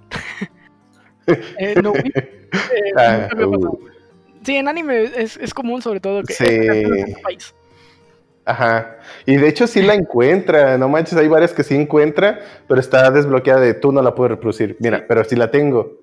Y ya. Nomás que si estuvieras en otro país, sí la reproduciría, pero, pero pues no. Y Sí. ya. Eh, eh, por cierto, si, si quieren ver qué canciones están de anime, en Spotify está Anime Playlist. Annie Playlist. Anime Playlist, cierto. Muy útil para ver qué Y, canciones. y, y Annie no es de cualquiera, es de Annie de anime. Es A-N-I latina, no griega. Playlist. Sí, Punto net, punto com. mi punto es que veo más difícil que Amazon tenga mayor contenido de música. No lo he probado, pero estoy casi seguro que no lo tiene. Mm, Pues es que ya le lleva rato en la carrera de esto de la música, entonces yo, yo lo veo difícil, pero pues tampoco lo he calado, entonces entonces Y hablando de eh, servicios, eh, ha llegado el momento de hablar de nuestro servicio favorito y cromarle el rifle a Phil Nos Spencer. pagan. ¿cómo no? Ah, no es cierto, Vamos a ¿verdad? ver. No, no, no. no, pero ahora cómo la cromamos. A ver, ¿qué? Riflamos el... Cualquier marca que quiera, ri- riflamos el rifle. cromamos ¿Qué, qué, el- qué? cromamos- riflamos el el cromo. que rifan, que rifan un Que rifan rifle. el, rifa, rifan el cromo. Ey, Riflamos un rifle, pero no digamos el rifle, así como rifan un avión y tampoco le tiran un avión. Ay, no. Bueno, esta, esta semana agregaron. o sea, vamos a hablar de lo nuevo Sí, en sí, Game sí. Pass. Es lo que quiero entender ahora sí. Sí, ¿Cuántas noticias metimos en Microsoft esta vez? Nada más como tres. ¿eh? No, no, no está llegando el cheque de Phil Spencer porque ya le estamos Y pues bajando. ¿eh? no nos va a seguir sin bueno. llegar. Sí, lo más, Bueno, pues lo más triste. Pero bueno, agregaron cuatro juegos. Uno es eh, Streets of Rogue, que es ahí como un tipo RPG isométrico eh, indie. Bueno, está metiendo un chorro de indies últimamente, pero eh, me agrada. Digo, son juegos ligeritos, 3, 4 gigas y, o sea, lo pones a bajar en vas al baño y por un sándwich. No en el, no en ese orden, si quieres. ¿cómo que? Ok. Eh, y ya está tu juego bajado, entonces eh, eso está bastante bien, ¿no? Como Watson, que no he jugado un solo minuto y ya ha tenido que bajar cuatro actualizaciones. No es, no es broma, no, no, lo, lo bajé, luego una actualización como de 20 gigas, luego una de 7 y ahora lo prendí y una de 30. Eh, la chica, juego. No lo puedo jugar, eh, he visto más la pantalla de actualización que la de juego. El otro juego que nos acaban de agregar a nuestro querido Game Pass es Gears Tactics. Este no estoy muy seguro, pero tengo entendido que es un tipo XCOM. No es tal cual un. eh, como un Final Fantasy Tactics que sea por turnos o algo así. Es más real time. Y también nos agregó. ¿Tú ya lo jugaste? Tú, tú que ya eres muy fan de Gears. Eh, de hecho, no, mi hermano ya lo acabó y todo, pero yo no lo he jugado. Eh, de hecho, yo creo que ya lo voy a empezar a bajar ya para empezar a jugarlo. Sí, es tipo XCOM. Eh, sí, ujú, el Gears Tactics sí. También nos agregaron Tetris Effect Connected. Que es un Tetris ahí raro. Pero espera, el Gears Tactics ya estaba. PC. Digo, mi hermano se lo acabó hace como tres meses o cuatro. No, no, En PC. ¿Seguro? El Game Pass marca como nuevo para PC. ¿Sí? Mm. Sí. El shot revisando Bueno, sus Lo- estados de esta cuenta. semana. Sí, ya se, ya se metió la, la tarjeta. Eh, bueno, bueno. Y el, el otro era Te- Tetris Effect Connected. hecho- de que es hecho, un Tetris así. Déjame corregirte. De Sí, llegó a consolas, no ¿Sí? llegó a PC. Ah, ahí está, ahí está. Sí, ya se me hacía raro. Dije, no manches, pero pues. Es nuevo en sea, consola, es nuevo en ¿Es consola. nuevo en PC o es nuevo en consolas? En Con la salida del, consolas, serie, del en Series consolas. X. Sí, sí, en PC te aparece ya, porque ya tiene rato. Pero en ahora con la salida de las con- nuevas consolas de nueva generación llegó el Gears Tactics a, a consola. Ok, está bien. Y bueno, el último que nos llega es Final Fantasy VIII Remaster. No es un remake, es un remaster, ya hemos hablado de las diferencias. Eh, pues nada más tiene unas mejoras en HD, ya no se ve pixeleado y pues bueno, ya no se vuelve loco con, el- con las velocidades del procesador. Si alguna vez jugaron la versión anterior, toda parchada, Ya no se vuelve loco cuando corre a 200 frames como y ya no se, ya no se vuelve loco. Entonces, pues si quieren volver a jugar este clásico de Final Fantasy, uno de mis también Final Fantasy favoritos, el 8 me gusta bastante. Entonces, 100% recomendado. Y hablando ahora sí de, de un tema dev, Shuttle que nos traes con Mac y sus excelentes laptops. Eh, sí, di- diría que es un tema dev, pero pues no corre Docker, entonces pues, pues, digo, además son Macs, entonces eh, qué tan dev pueden ser. Pero bueno, eh, como ya saben, el pasado 10 de noviembre pues hubo uno de esos anuncios de las computadoras que se usan para dev y que la verdad es que odio que me den una para developear porque pues mugreros se calientan como si no hubiera un mañana, como, como si estuvieran preparando una carnita asada. Como si no hubiera ventilador, dices. Odio que me den la compu para trabajar. ¿Dónde están los juegos? Ah, también, además de que pues, ni corre juegos el mugrero. Pero bueno, hay quienes sí son fans, yo no, claramente, de ese tipo de computadoras que no corren Docker ahora. Eh, y pues bueno, ya este pasado 10 de noviembre, Apple anunció su nueva tanda de MacBooks. Entre ellas, una de las más que más y causaron revuelo. Y bueno, el revuelo es un decir. eh, pero bueno, de las que más llamaron la atención es la MacBook Air, que ya no tiene Air, porque pues ya no tiene ventilador. Ay, sí, qué horrible chiste. Pero No vi, no vi la nota, pero realmente ya no tiene, no tiene ventilador. Eh, el- según la nota, ya no tiene ventilador.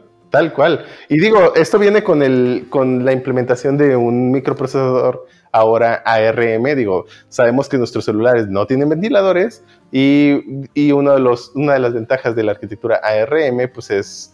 eh, no ah, bueno, de hecho no estoy seguro si es ARM, ahora que lo dices. sí, es que lo los A1 son ARMs.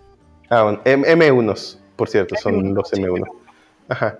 Eh, pero bueno, pues sabemos que la idea es eh, mejorar el consumo energético y por lo tanto evitar que se calienten tanto. Sí, sí, ya, vi que sí es ARM. Eh, bueno, la nota sí también lo especifica. Y pues sí, no, no tiene ventilador. La MacBook Air eh, parece, bueno, por ahí hubo unos benchmarks y al menos la MacBook Air va a tener dos modelos eh, y va a tener principalmente el modelo de 256 y de 512 donde van a tener 8 y 16 GB de RAM. Bueno, 8 GB de RAM, perdón, y configurable hasta 16. Y bueno, pues en general creo que lo más interesante es que no tiene ventilador. Eh, supongo que van a ser, digo, espero que no sean las... Si con ventilador ya se calentaban mucho, espero pues no, no les queme sus, eh, pues, sus piernas o no sé, o, o a lo mejor ya van a poder ahora sí poner la carnita asada bien en las MacBook Airs, no lo sé. Eh, prometen hasta 18 horas de batería. Mm, ya trae obviamente las cosas más nuevas que pues, traen los aparatos mm, desde hace un año, como el Wi-Fi 6, eh, 2 terabytes de SSD.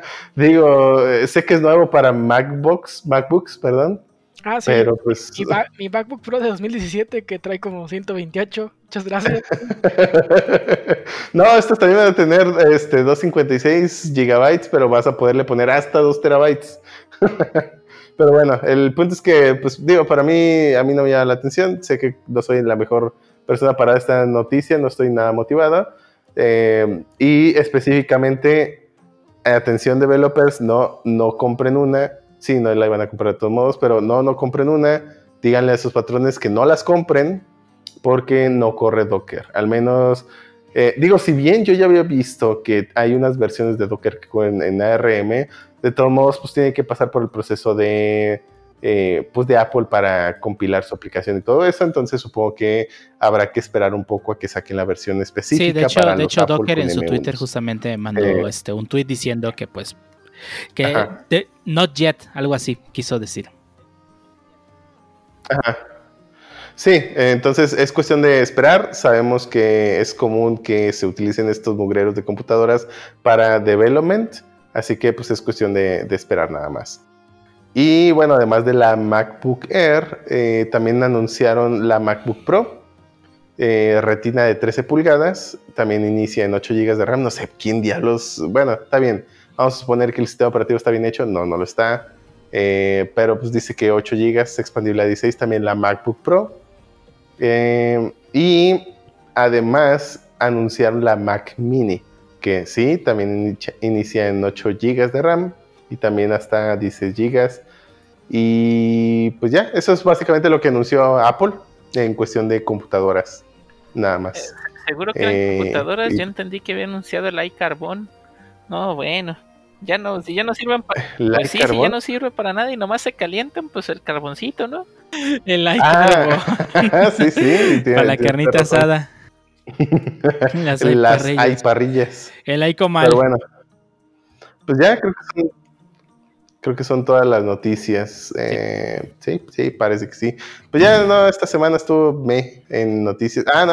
Sí, pues esta de las semana la noticia se las tragaron y, las pues, nueva, gener- la nueva generación de consolas. Fue, fue lo de la semana. No, no, no había nada más.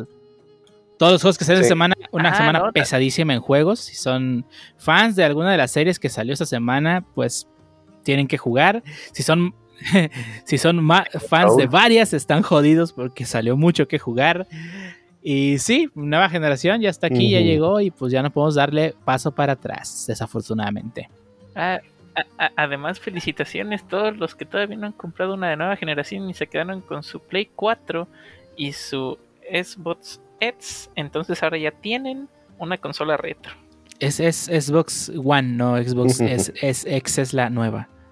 One X, One X, sorry, perdón. Sí, razón, no te preocupes, ni la Microsoft sabe pronunciarlo bien. Que de hecho, de hecho, No manches, Pero- las, pu- las, pu- las puso así a propósito, no manches, por eso compraron la, la Xbox One antes, ¿no? pro tip bueno. para todos los que tengan Xbox- eh, PlayStation 4 y conozcan y tengan un amigo que haya tirado su dinero en el PlayStation 5, si loguean su cuenta en el PlayStation 5, eh, les activa todos los juegos de, de- del no cómo se llama, del Game Pass pirata de Sony y los tienen y los pueden jugar en Ah, su Play 4. PlayStation Plus Así que ya saben. Si Ujú. tienen un amigo, conéctense su cuenta y Sí, pueden jugar eh. en el Play 4. Sí, la, la única cosa que te pide es que tengas PlayStation Plus y pues si tienen el Plus te conviene. Igual si no lo tienes, o sea, te los activa y ya cuando compres el Plus pues los vas a tener ya. Así sí, es. en todos los de PlayStation Plus Collection, ahí está. Disponibles en el Play 4, así que no hay razón para comprarse un Play 5. Y bueno, Entre ellos, personas... Eh, no es el Royal, así que no importa ya. Vámonos entonces al siguiente tema.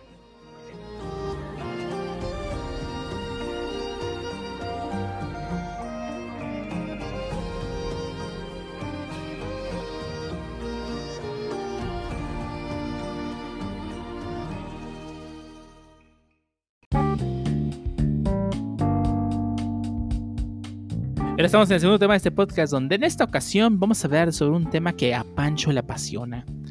Y específicamente le apasiona porque pues, es nuestro experto en el tema. Vamos a hablar de las VTubers. Bueno, las y los VTubers. Y para ello voy a traer al experto de la mecha, que de, que de hecho también sirve que promociona su canal de, de YouTube, donde pues tiene su VTuber y pues este juega juegos de vez en cuando con la comunidad Pancho. No sé si quieras hablarnos un poco de las VTubers. O sea, también conocido como Mochi Dragon. Pues creo que te equivocaste de Pancho porque no me apasiona ni tengo canal. Al menos no deberían saber que tengo, Se- se- segu- seguro no te apasionan.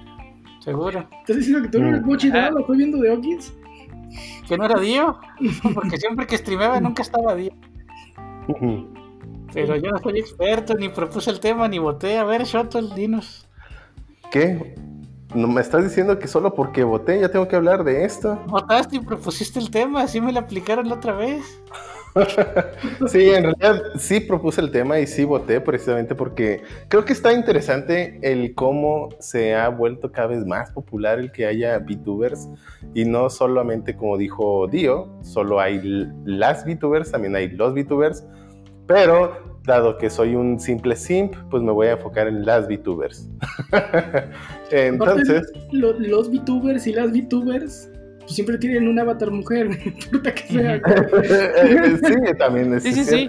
Además, no, tiene, no porque sea así, solamente vas a darle dinero a las femeninas, también puedes darle a los hombres, nadie te va a juzgar. Eh, en este bien, podcast somos incluyentes, aceptamos todo tipo de personas. Está bien. En, en realidad, Si juegas, si juegas Losi, por favor, retírate. en realidad sí puse el tema porque es bien curioso, ¿no? Digo, para mí es algo relativamente nuevo en el sentido de que he notado un enorme despegue en al menos los últimos dos años. Es que no, no es relativamente nuevo, es realmente nuevo. O sea, antes Bueno, es que ya existía, por ejemplo, esta, la IA Chan ya llevaba años, pero pero realmente hubo un boom tremendo Es que estos es la- últimos dos, ¿no? creo que es la primera vez que se puede hacer con un hardware no muy potente. Bueno, no muy potente, obviamente, para las, los estándares actuales. Que cualquier, digo, a lo mejor vamos a sonar clasista y todo, hijo de vecino puede tener un hardware lo suficientemente potente para que corra esto. Porque, digo, y, no hablemos de hace cinco años que tiene IA Chan, que es- también estoy seguro que es una VTuber y que no es nada de IA pues necesitabas grandes equipos de televisión y producción para poder hacer esto y creo que ni siquiera en tiempo real, ¿no? El que ya cualquier persona tenga un hardware con la potencia para poder modificar su cara en tiempo real y que sustituirla por un dibujo animado, pues sí, es, es, relativamente nuevo, ¿no? Sí, de hecho, está, este, justamente, justamente en el 2018 fue cuando empezó a crecer un poco más la ola y empezaron a, a ver alrededor de unas 2.000 VTubers en el año 2018 y fue hasta este enero del 2020 donde ya se contaban por 10.000, más de 10.000 VTubers activas. Es, este, fue creciendo poco a poco y sí fue ahorita, en este año es donde todavía más empezó a crecer. Quién sabe cuántas VTubers tengamos. Es 100 al inicio del año tenemos unas 10.000. ¿Cuántas habrá al inicio del siguiente año? Bueno, el efecto pandemia, ¿no? Además, ha agregado el efecto pandemia, que pues también es más sencillo. Este, pues tengo una cámara pitera, pero pues puedo hacer que mi computadora renderé un gráfico mucho mejor de mi persona y pues puedo jugar a través de eso, o ya sea por, Solo se- perdón. Le hacen un upgrade de, de, de cara y boobs. Sí, claro, si, es- si está cualquiera de nosotros que pues no somos muy agraciados a la cámara, pues un- Sí, sí, un- ya sé. una, un- ni a la caricatura pues, cámara, ni a la vista, ni...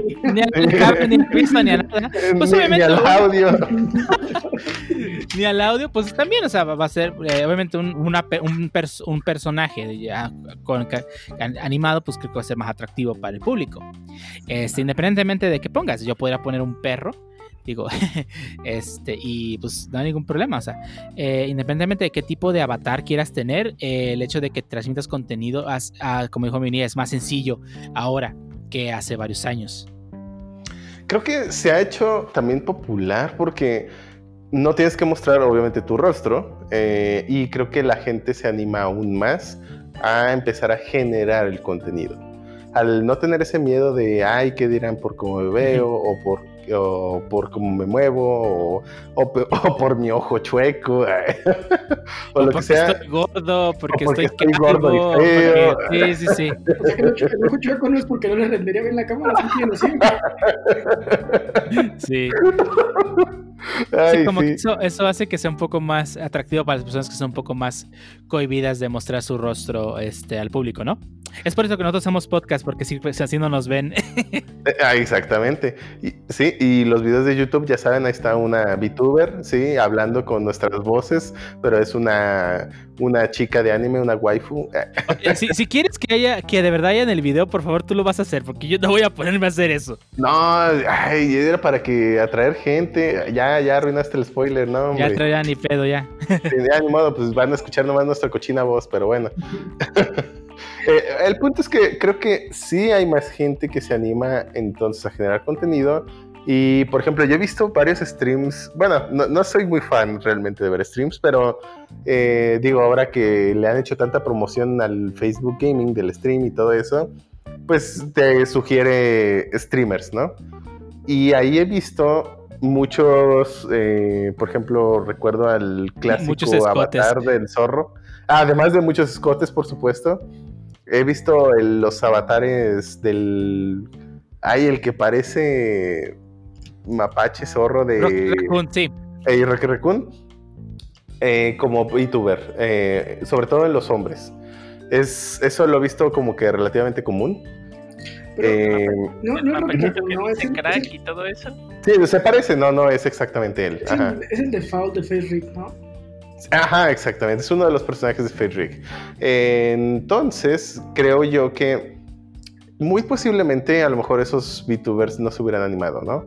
Y generan contenido, sea bueno, sea malo, pero pues ya hay cada vez más contenido y entonces pues hubo un repunte, ¿no? Eso creo yo, es mi suposición. Eh, de todos modos, creo que aún así em, está interesante, ¿no? Porque, ¿Por qué alguien querría consumir dicho contenido, ¿no? O sea, ¿por qué, lo hace diferente? ¿Por qué ver VTubers? Eh, entonces, pues realmente no estoy seguro que, digo, tratando de analizar un poquito de por qué veríamos VTubers, digo, realmente creo que el, obviamente todo el contenido que tiene que ver con idols es sobre cómo generas un, eh, diría yo una marca, pero en este caso sí es una persona, entonces eh, es, es algo muy similar, ¿no? Tienes que generar una especie de presencia eh, y entra lo que ya hablábamos en otro podcast muy eh, hace tiempo acerca del llamado amor platónico, ¿no? El cómo te identificas con esa persona, te tratas de, mm, pues, como de, mm, de ser empático si eres generador de contenido y cómo básicamente ese personaje se va haciendo un concepto para estas otras personas que te ven, ¿no? Eh, o si tú lo consumes, pues es más bien un concepto y realmente no lo ves como una persona a pesar de que es una persona detrás, ¿no? Y quizá eso hace que no se sienta como que el tener que socializar, eh, digo, sé que no está socializando, digo, sigue siendo una- un personaje, eh, pero pues, es, es, se genera un concepto muy particular, ¿no? No sé si no estás socializando, digo, finalmente sí, estás, es un personaje, Eh, lo que quieras, pero bueno, finalmente hay una persona detrás, ¿no? Y se crean comunidades enteras de, de, de esta gente que sigue. Bueno, sí es cierto. Sí, no solo se crean comunidades, sino tam- o sea, también am- en medio de la, de la transmisión, pues la, la- esa persona no solamente crea empatía con ella, sino que además también fomenta esta conversación de que tú como usuario de YouTube, de YouTube o de Twi- Twitch o donde sea que está esta persona haciendo su transmisión, pues llegas y puedes poner un comentario de hola, este, ya vine o lo que sea, y luego te, este, empieza a ver como algunas personas pues que ya están más constantes ahí en los streams, pues le empiezan a saludar y todo. Incluso me ha tocado ver personas que llegan y cuentan sus problemas en el chat y no solamente la, la VTuber o la persona que está en el stream.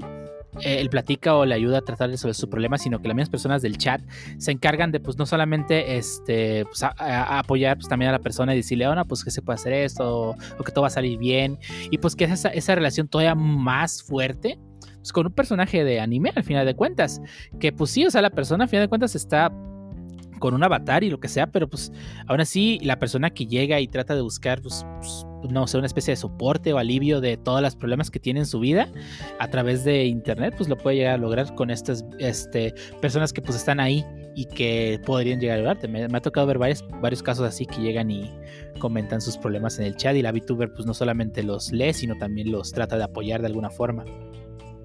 Sí, creo que es como que generan su espacio, ¿no? Su, eh, y digo, sí, su comunidad, pero pues es así como que tu espacio, ¿no? Tengo este tiempo libre o quiero ahora sí que tener esa, ese espacio ya sea para relajarme, para divertirme, para reírme quizá, digo, pueden ser youtubers con diferentes, eh, bueno, VTubers con diferentes personalidades y con diferente contenido. Entonces, eh, sí, creo que, creo que es como que hay un poquito de todo, todo esto. Y los personajes, digo, al final, al igual que las idols, al igual que, eh, pues de hecho específicamente las idols, ¿no? Ya habíamos hablado de eso, es tal cual generar esa, ese personaje, aunque en su vida privada sean muy diferentes. Eh, y es por eso que incluso hasta las idols o las cantantes o eh, pues les piden que tengan ciertos o incluso hasta actores o actor, actrices perdón eh, tienen ese tipo de requerimientos por parte de las empresas como de no publiquen si o no pueden tener noviazgos o no pueden tener pareja o si la tienen no pueden compartir quién es o, o comunicarlo abiertamente, ¿no?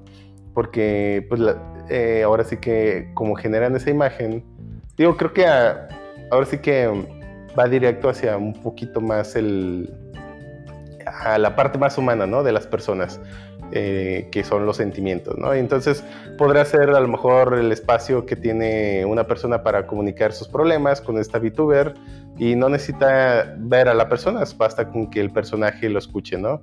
Y creo que siempre se ha dado mucho este concepto donde hay una entidad con la que puedes generar empatía, ¿no? Digo, hay muchas películas sci-fi donde incluso en la película tú generas empatía con un personaje que incluso en, en- dentro de la ficción de la película pues es ficticio el personaje y aún así te puedes, puedes generar cierta empatía, ¿no? Entonces, Ahí está el caso de la película de Her, donde pues el protagonista pues, se enamora de la ella. O sea que pues es un caso pues que podría llegar a pasar. No, no es una, perso- una persona que exista realmente, es una IA. Pero pues saca una empatía con el, con el, en este caso con el protagonista. Y te lo transmite bastante bien la película.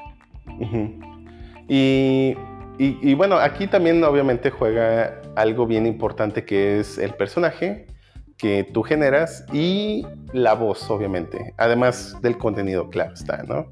Entonces, por ejemplo, eh, de algunos VTubers que, bueno, hay una VTuber que sí, pues de repente pongo, bueno, he puesto de fondo, digo, la verdad es que creo que no, todavía no me acostumbre a los streams, o bueno, yo a lo mejor ya es por la edad, Pero los torneos más bien que los ves, ¿verdad?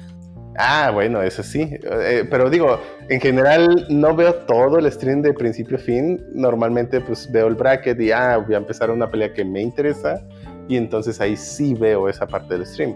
Pero no estoy acostumbrado yo, o sea, no es que lo vea como algo malo, solo creo que no estoy acostumbrado a ese tipo de contenido. Y Más o bien sería quizá- que no has encontrado el contenido que te guste, porque a final de cuentas, como ser. en cualquier medio audiovisual, hay distintos tipos. Cada, hay, digamos que todos los VTubers, la mayoría sí generan, digamos, un formato similar, que a fin de cuentas es el formato que pega. Pero pues al final de cuentas hay distintos tipos de formatos y simplemente no has encontrado el que te que haga clic contigo. Sí, puede ser también. Eh, digo, hasta ahora, pues no soy. Digo, sí lo he llegado a ver, pero pues no. Sigo sin ser tan fan. Pero por ejemplo, en el caso de Moshi Dross, creo que la voz calmada y sobre todo la risilla, creo que como que lo hace entre divertido, relajante, no sé. Digo, de ahí más, pues no, no he visto muchos youtubers que, eh, pues en general tampoco tienen que ser virtuales, pero de streams, pues no, creo que no, no he visto mucho. He visto varios clips de Ari Gameplays, eh, ya saben por qué, pero no he visto realmente sus streams. Pero esa no es VTuber. Ya sé que no es VTuber, pero tiene que ver con streams. Ajá. eh, sí, Ajá. Y, por ejemplo, hay varios VTubers. De hecho, ahorita ya me acordé. Hay, hay- de hecho, nomás no me acuerdo cómo se llaman ahorita, pero la del tiburoncito y la del perrito, que se han hecho muchos, bueno, han generado mucho arte, fan art, de hecho, la de la VTuber del tiburoncito, bueno, con su traje de tiburoncito, que me gusta mucho el personaje. Eh, al se menos llama, por se el llama ah, eh, Gargura o algo así. Gu- eh, ajá. Y la del perrito no me acuerdo cómo se llama. eh, del, la- del suétercito amarillo. Ay, no, Se llama pero, a ver, Inugami. Inugami. Corone. Corone.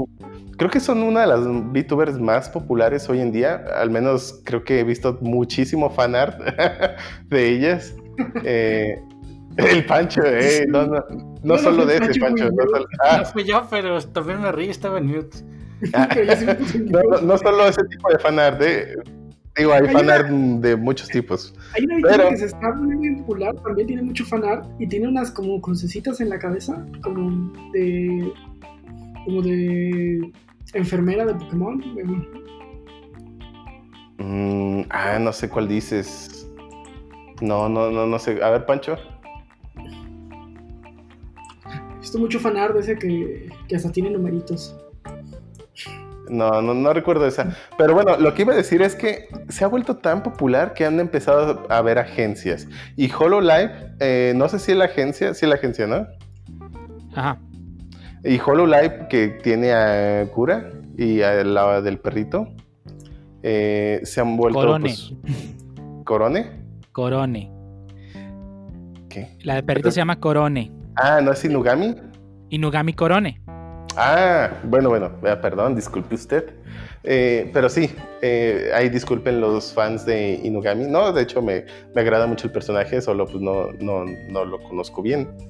Eh, y me agrada mucho pues el arte, pues no tanto, digo, no he visto los streams.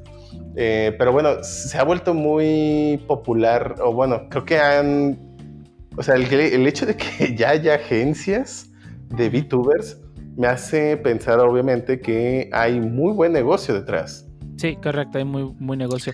De hecho, este, Corone fue la primera YouTube, eh, VTuber, perdón, japonesa en llegar al millón de suscriptores. en YouTube. OMG. Vaya, vaya. Y, por ejemplo, recuerdo que ya para el público, eh, bueno, de, de habla española, eh, tenemos Humans. eh, Una, de hecho, por ejemplo, Moshi eh, es parte de esta agencia de- llamada Humans. Y también y Humans tiene muchísimas otras VTubers. Bueno, también tiene VTubers masculinos, pero pues ya sabemos. Eh, ¿eh? Pero, Sí. pero parecer, eh, Shoto las desprecia por alguna razón. No, no los desprecio, eh, pero tengo cierta preferencia por VTubers de... Ajá, sí, sí, no, no, no soy el target. Eh, pero bueno, esto me llama mucho la atención, ¿no? Hay cada vez más agencias. De hecho, está bien interesante cómo ya empieza a ser un negocio. Y eso Ujú. creo que va a estar chido, en- en- no solo en la perspectiva de que, bueno, así como empezaron los youtubers, que ahora ya tenemos youtubers que promocionan marcas importantes, Ujú. Ujú. ¿cuándo va a llegar a empezar el tiempo en que VTubers empiecen a promocionar marcas importantes? Ujú. Y esto va a desembocar también en que la tecnología con la que corren ahorita los VTubers obviamente va a empezar a crecer conforme Sí. haya más mercado en él. Y, y eso se poner bastante interesante y luego metiéndole algo de depth ahí es pues cómo se van a apoyar de todas estas tecnologías que ya empezamos a ver, por ejemplo, en ciertos filtros de, de TikTok y de varias de, que usan redes neuronales, por ejemplo, para convertirte la cara a un personaje de anime en tiempo real, de tomar tus facciones y el, la misma red neuronal oh, ya sabe pues que ahí cómo te va a poner el mentón, cómo te va a dibujar los ojos, de acuerdo a tu cara y que realmente se parezca a ti. No sé si han usado este, este filtro, está bastante... No es, de, no es de TikTok, creo que es de Snapchat. No lo he usado yo, pero sí he visto los GIFs. Este, y sí, de hecho está muy bien hecho. Y la verdad es que tienes, o sea, creo que para, para allá vamos, o sea, en el sentido de que los VTubers, eh, digo, actualmente los YouTubers ya son el nuevo eh, personaje o famoso, bueno, ya son los nuevos famosos, ¿no? Sí, la Eh, la-. Sí, Sí, y de hecho prueba de ello está el stream que tuvimos de, de Xbox Latinoamérica. Horrible, por cierto, pero pues lleno de youtubers. Eh, pero claramente ya es, ya está bien marcada la generación, ¿no? Eh, Donde ya no, ya no ves al actor de la novela X anunciando, sino ves al tipo youtuber eh, anunciando. Y recuerdo específicamente hace tiempo, eh, no recuerdo si fue, sí, eh, Final Fantasy donde sale Light, es el 12, 13. Lightning es Lightning, el 13. sí. Es el 13. Eh, anunció oficialmente, creo que era de, para la marca Louis Vuitton, en Japón, eh, unos bolsos o, o ropa, no, no recuerdo qué, pero oficialmente había, hay anuncios de ella modelando eh, ropa y bolsos. Ajá. Entonces, O sea, sí, es algo muy común en Japón. De hecho, también este Luffy de, de One Piece también ha modelado este ropa de Gucci en varias este, revistas. Sí, lo lo cual, o sea, personajes de anime en este Ajá. caso. Ya hay, hay un par de anuncios, ¿no? De Kimino Nawa, eh, de agua. ah, sí. Sí, y están buenos. Sí. Ah, no, no, no los he visto. Sí, eso es algo, era, es algo, sí, es algo muy común en Japón, pero como hoy en día esto se puede traslapar sencillamente a todo el mundo. Eh, ¿Quién nos dice que mañana Microsoft no se ponga las pilas y reviva a Internet Explorer Chan o Windows Chan y la haga. VTuber? Ajá. De hecho, yo creo que sí va a empezar a hacer eso. O sea, eh, la verdad es que me, o sea, me llama mucho la atención y sí, viéndolo de- desde el punto de vista ya más dev. Eh, la verdad es que recuerdo que cuando tú intentaste hacer eh, algún test de prueba para VTubers con No, el no sé de qué me hablas. Ah, perdón, no, no, no, no sé, nadie habla de eso. Sí, o sea, estamos probando este tal cual la, la herramienta, pues, la, la de este Ajá. para, para probar hacer qué tan, qué tan real se podía y lo probamos con un modelo de un perro y pues la verdad es que es, es genial hasta dónde hemos llegado, ¿no? Porque desde mi computadora, que pues no es la mejor computadora del universo, pero pues yo puedo render a un personaje en 3D que está imitando los movimientos de mi cara, que obviamente tiene sus limitantes, pero aún así es increíble que pues ya podamos hacer esto. Ujú. Que de hecho iba a hablar ex- exactamente de las limitantes. Creo que, eh, digo, también estuve buscando un poquito porque me acuerdo que dijiste, ah, pues deja ver qué tan fácil o difícil es. Y yo también busqué un poquito sobre eso y realmente las herramientas que hay no están tan bien. o bueno, o son muy complejas, o sea, requiere de muchos skills o mucho tiempo para hacer algo, o los que son muy fáciles, pues terminas usando o uno repetido o bien no es de muy buena calidad. Pero claramente, es que claramente ese tipo de, de, de, digamos, este, pues, pues que tal cual es, es arte. O sea, tienes que generar tu personaje y si quieres que tenga buena animación, pues tienes que generar mucho, mucho contenido, muchas imágenes y... Sí, sí, entiendo, entiendo esa parte, ¿no? Pero por ejemplo, podría haber eh, esqueletos específicos y solamente agregar el modelo. Por ejemplo, mm, y creo que aún así, o sea, a pesar de que eso es algo común en mods, por ejemplo, en mods de juegos de PC, eh, hacerlo o, tras- o traslaparlo a VTuber, o sea, la tecnología es básicamente la misma, ¿no? Es, eh, un- tienes un esqueleto, tienes un modelo, haces un render y pues listo, ¿no? Haces un mapeo a los, a los vértices con el esqueleto, etcétera, ¿no? Es, es la misma tecnología. Eh, el propósito es lo único que cambia. Pero se me hizo medio chafa que las herramientas no, no fueran sencillas. Entiendo yo que si tú quieres tener un, un modelo único o con algo en particular, pues obviamente ya entra la parte artística. Eso sí lo entiendo. Pero creo que de todos modos, aunque hubiera, aunque quisieras agarrar un modelo ya hecho, eh, estaba medio difícil, ¿no? Inclu- o sea, ahí, ahí te va. Hay juegos, por ejemplo, ahí están los eh, Bloodborne, ¿no? El, ju- el juego de Bloodborne ni siquiera, ni siquiera es un simulador, es un juego de acción. Pero tiene un editor de personaje impresionante.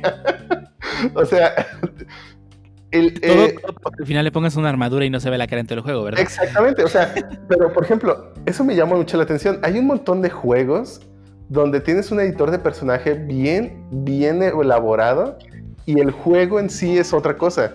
Nada que ver y así el personaje se tapa, ¿no? Están los Sims. Los Sims han tenido un, un un diseñador de personajes desde, creo que desde el 2. Impresionante. Y, lo han mejorado tanto que eh, platicamos de eso, ¿no? El, el demo de The Sims tiene tiempo que es el creador de personajes, ¿no? Y te sirve como Ujú. benchmark y te Ajá. sirve como pues un previo a- a- al juego antes de que Sí. sea lanzado. Exactamente. Y por ejemplo, ahora trasladado a VTubers, regresando al tema, o sea, ¿por qué no hacen algo así? O sea, perfectamente, o sea, hay un montón de ejemplos que dicen se puede, ¿no? Y e incluso aunque, o sea, no sé qué tan, yo nunca lo he hecho, no sé qué tan difícil o fácil sea, pero, o sea, hasta pareciera que es fácil porque hay un montón de juegos que, ay, pues métele un editor de personaje, ¿no? O sea, por ejemplo, Bloodborne y juegos que son de acción, Entiendo lo de los Sims porque la idea es tal cual el enfoque en tu personaje, en cómo se ven, cómo interactúas y sé que es más de simulación y el propósito es bien diferente, pero en un juego de acción donde le tapa la cara por la armadura, pues, o sea, no manches, ¿por qué ponerle un editor tan complejo? Entonces, no sé si es muy fácil o solo tienen mucho tiempo los devs o no sé qué onda, pero pues perfectamente ahí es donde, ahí atención devs es un perfecto eh, idea de, venta, hagan una buena herramienta de VTubers para que puedan editar o generar modelos de VTubers. Al menos lo básico, digo, sé que la ropa y el peinado siempre es lo importante, pero incluso en línea te puedes encontrar generadores de waifus, ¿no? 2D. Entiendo que están eh, a ciertas imágenes, pero podrías hardcodear N peinados e irle agregando N peinados o, o- o N trajes o N playeras, etcétera. Al final, por ejemplo, ahí están los Sims. eh, es un buen ejemplo. Hay un montón de ropa y a todos les queda. A todos, no importa si es gordo, flaco, alto, a todos les queda. Entonces, eh, eh, o sea, creo que hace falta esa parte, ¿no? Y, y si hubiera algo así, no manches, creo que despegaría mucho eh, esa, esa idea. ¿Hay, que, ¿Hay que hacer la pancha o qué? Eh, Ah, bueno, ¿sí ¿Vas a hacer PRs o qué? Si lo hacen Ah. compatible con FaceRig, exitazo. Sí, sí, ajá, exactamente. O sea, eh, creo que, creo que, bueno, hace falta mucha tecnología para hacer, o sea, creo que hay, hay un muy buen aspecto de mejora, ¿no? Y bueno, si hubiera este, este, es- yo veo que como dentro de la carrera de bueno, de, del ecosistema de VTubers, ese es como uno de los pasos que podrían darse, ¿no? Otro de los pasos, diría yo, es tal cual la IA. Hacerlo ahora sí, aunque esté chafa, ¿no? Aunque esté muy simple. Y digo, ya hubo intentos donde eh, Microsoft puso una, era una cuenta de Twitter, no, no, no recuerdo, que al final se volvió racista. Pero perfectamente veo en un futuro no tan lejano, quizá en unos cinco años, donde ya empieza a haber VTubers totalmente controlados con IA. Y perfectamente cada marca podría tener su canal de, eh, o su cuenta, ¿no? De VTuber para incluso consultas, ¿no? Ya tenemos asistentes en, muchas, en muchos negocios, asistentes virtuales por chat, y que si no saben la respuesta, pues ahora sí te dicen, ay, deja, busco un ejecutivo, ¿no? Y ya lo contactan. Pero veo perfectamente posible el que Coca-Cola Chan tenga en su eh, tenga un, un asistente donde pues, oye qué quieres hacer ah quiero hacer un pedido no ah pues tráeme unas cocas y Santa Clara y el y dos garrafones no ah sí pues ahorita te los mandamos no y que sea todo el asistente para pedir cosas en su página a través de una VTuber no que es Coca-Cola Chan y lo mismo para otras marcas yo creo que eventualmente hacia eso vamos. Eh, digo, eso ya a lo mejor en unos 10, 15 años, no lo sé. Pero, pero si ese es el futuro, me agrada. Y sí, sí quiero vivir en él. Yo quiero estar ahí. Ajá. Exactamente. Pero yo creo que sí, digo, todavía faltan varios pasos. Hay que incorporar, pues obviamente, machine- eh, bueno, mejorar en nuestro en nuestros IAs, en cómo lo hacemos. Digo, creo que eso todavía falta mucho por traba- trabajo por realizar. En el caso del editor, no manches, sí, sigo sin saber por qué diablos no lo hacen. E- Eso se ve como pues un, un quick win, ¿no? Pues quién sabe por qué no lo, no lo hagan. Pero bueno, eh, además de, lo- de las agencias, de hecho, mm, no sé como cuánto ganarán esas agencias. Realmente no he puesto a investigar, debía haber investigado y malamente editen esto para que no salga. ¿Cómo no? Pues es que también mm, no, o sea, no tengo datos concretos, pero tenía entendido que aproximadamente hay un in- se hizo una inversión de aproximadamente este 10 billones de, de yenes de, en los youtubers, especialmente japoneses, y que también se perfilaba un, un revenue este, de, de, de un billón también, que era lo que estaban esperando ellos. Un billón de yenes son, bueno, mil millones de, de yenes son este 88.8, perdón. Eh, un, un mil millones de yenes son este 80, 89 millones de, dólares. Este, así que pues digo, de, de, sigue un mercado, es un mercado que va creciendo, o sea, en 2018 fue donde empezó a haber crecimiento y ahorita tenemos un boom. O habrá que esperar qué tanto tiempo va a pasar de aquí a que ya esté generando cantidades ridículas de dinero. Sí, sí, no, no lo sé. Y digo, también hay unas agencias muy grandes de VTubers en Japón. Eh, Ujú. Digo, ahorita no me acuerdo el nombre, pero pues digo, cada vez es más común, ¿no? Eh, de hecho, estaba, estaba leyendo ahorita un, un artículo acerca de, de las agencias de, por parte de la BBC y menciona pues a Mirai Akari, una VTuber japonesa dedicada al live stream de ASMR, que también el ASMR empezó a despegar en, los últimos años, aunque sí es muy de nicho, diría yo, de todos modos. Eh, pero Eso, eso dice el Shuttle, pero bien que le gusta ver VTubers que le hablan al oído. sí, sí, no solo VTubers, de hecho, Good, Good Night Moon me gusta. Eh, también su contenido. bueno, bueno, ya, pues. Eh, ey, funadote, ya, editen esto.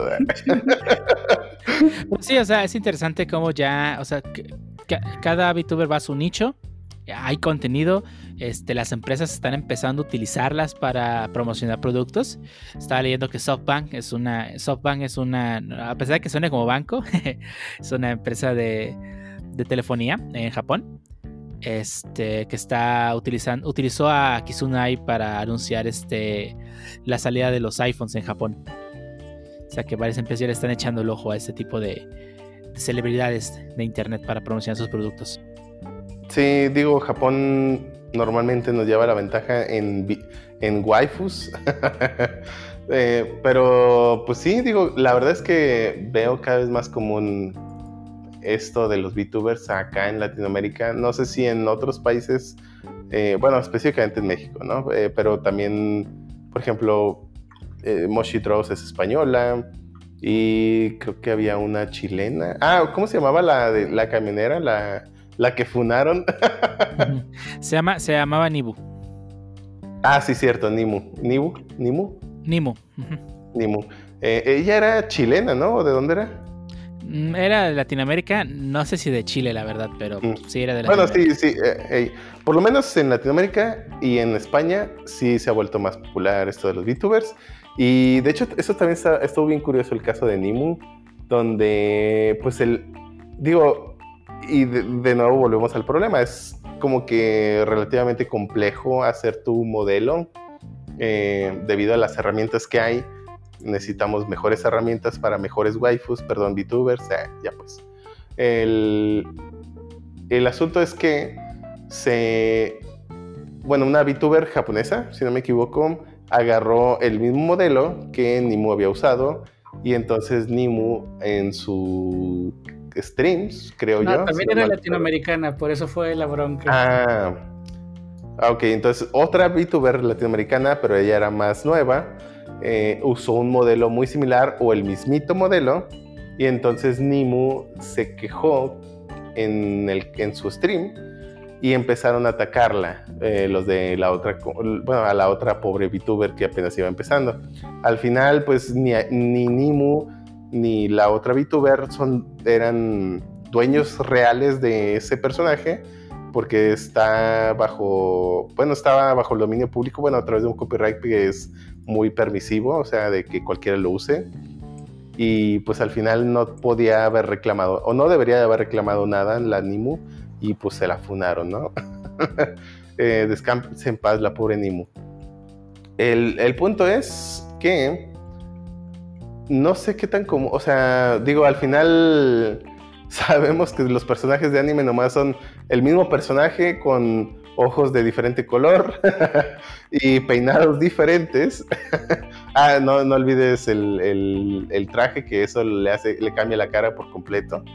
Y pues ya, o sea, conforme se vayan haciendo más comunes, pues qué probabilidades hay de que se parezca uno del otro, ¿no? O sea, creo que, creo que va a ser cada vez más común. Y en este caso fue porque pues eh, claramente ninguna es artista y pues no generaron su modelo, pero aún así, aunque fueras artista, creo que, pues digo, en el anime hay muchos personajes que se parecen, en, porque pues es el mismo peinado y, el mismo, y un vestido muy similar y pues ya, ¿no? es casi casi el mismo personaje. Entonces creo que también podría ser común que de repente se empiecen a confundir, ¿no? Sí. Sí, Eh, confundir. Sí, confundir, claro. Sí, digo, creo que, creo que no hay una, pues, digo, un estándar. Digo, al final de cuentas, tratan de irse por un estándar que pues llame la atención, ¿no? Digo, siempre que tratas de hacer algo diferente, pues pueden no salirte bien.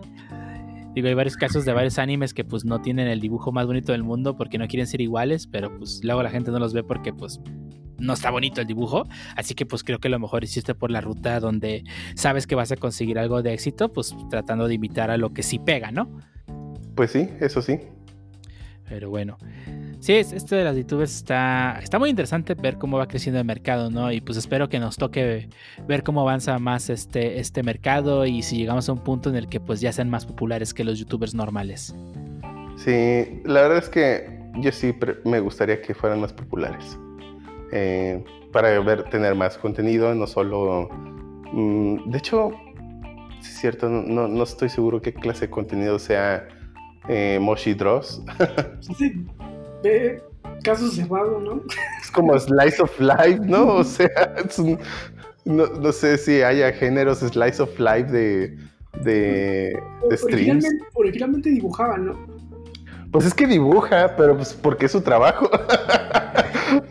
Entonces, eh, pues básicamente es su trabajo, ella dibuja y pues dijo, ay, bueno, pues mientras dibujo, pues platico con alguien, ¿no? Y Estuve haciendo tus streams programando, Shuttle. El Moshi Ah, sí, sí, de hecho, ah, buena idea, nomás que necesito una voz, algún sintetizador para que me ponga una voz bonita. Así, con voz Ah, de sí, vato, cierto. ¿cuál es el problema? Y una risita así. Sirve que si te descubren, bueno, si se descubre que eres realmente hombre, pues no se encabronan, como muchos casos han pasado de... Ah, los de, ah, tiene voz de hombre, el vato, ya no le voy a dar dinero. No sé cómo Pancho dijo si es realmente hombre. realmente. Macho calado. ah, caray. no, no Ok. sé. Eh, bueno, no, no es mala idea lo del coding Moshi Codes. Eh, Moshi, eh, te, voy- te van a funar. Ah, perdón, perdón, Pues este. pues para eso es el nombre. Ashim. O no, no sé, bueno, pues. Soshim. sí. Eh, Ay, no. Eh, pues sí, eh, la verdad es- no, no sé qué género sea y pues no sé. La- ¿Alguien ha visto la de Gu- Gu- Garu? ¿Guru? Guru, de hecho se llama Guru, ¿no? Guru, Garo el Guru. Guru. No, no me ha tocado La verla. He visto tiburón. sus- ¿Es Gura la tiburona? ¿Ah, Gura? Sí. Ah, Sí, es, la es Gura. Ah, bueno, ¿alguien lo ha visto? Digo, no, no sé ni qué hace. Pues juega videojuegos. Solo en ilustraciones, pues. ¿Cómo? Solo ha visto la, la regla Y 34. solo he visto Artworks, sí, sí. Regla Ah, 34, sí he visto. Artworks, no, no, no regla 34 porque pues FBI. Ah, ¿cómo no? bueno, bueno, eh, pero bueno, el punto es que específicamente no sé qué contenido sean. Digo, ya dijo Dio que juegan videojuegos. Eh, también la perrito, la Inugami. La Corone sí, esa sí juega videojuegos. De hecho, su generación de VTubers de HoloLive está marcada como ho- eh, Holo Gamers, una cosa así. Oh, no, no sabía.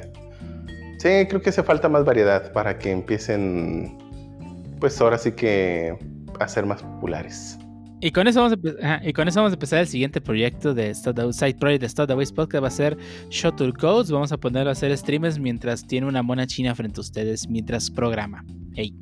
Me agrada, Eh, no tiene una mona china frente a él. Dado que Sí. no puede streamearlo de su trabajo, ¿qué va a streamear? Va a streamear programando Cake Project. Ah. Ah, ok, ok. La cámara. Oye, ¿qué? ¿Que ese proyecto muerto? No está Sí. muerto, Pancho, está descansando. coma, bueno. Está en coma con respirador, pero no está muerto. pues no, no, no está muerto. Ah, dale calma, Pancho, ya te dije, eventualmente. Y ya nos escucharon que eventualmente. con las Overface, puras mentiras. Igual que mi room me dijo que volvería en un mes y llevo siete meses solo. Y... No, no, yo sí voy a cumplir, Pancho, espérate, dale calma. Pero nomás. bueno, antes, antes de que se vuelva intenso esto, entonces vamos dando por terminado el tema. Si les gustó el tema de las VTubers, comenten en los comentarios. Si conocen una VTuber que les guste mucho, pues puedes comentarla. Si comentamos, si no comentamos las chidas, pues díganos. Y escuchamos cualquier comentario que tengan ahí sobre. Sí, sí, manden, manden las VTubers para ver, para ver contenido variadón. Si hay una VTuber que codifique, por favor, mándenla. Sí, sí. Sí. Si no, si no es la, la Shuttle Codes, entonces no, no la manden. Es un vato con sintetizador, no te emociones. en, mi, en mi mente es diferente, Pancho, en mi mente es diferente. Probablemente todas sean vatos con sintetizador, pero vaya. Mientras haya El- mercado, el- lo que sea. El punto es lo que tú imagines, Pancho. Para mí es diferente. Pero bueno, Pero bueno. Hasta aquí este segundo tema. Vámonos a las despedidas. Vamos.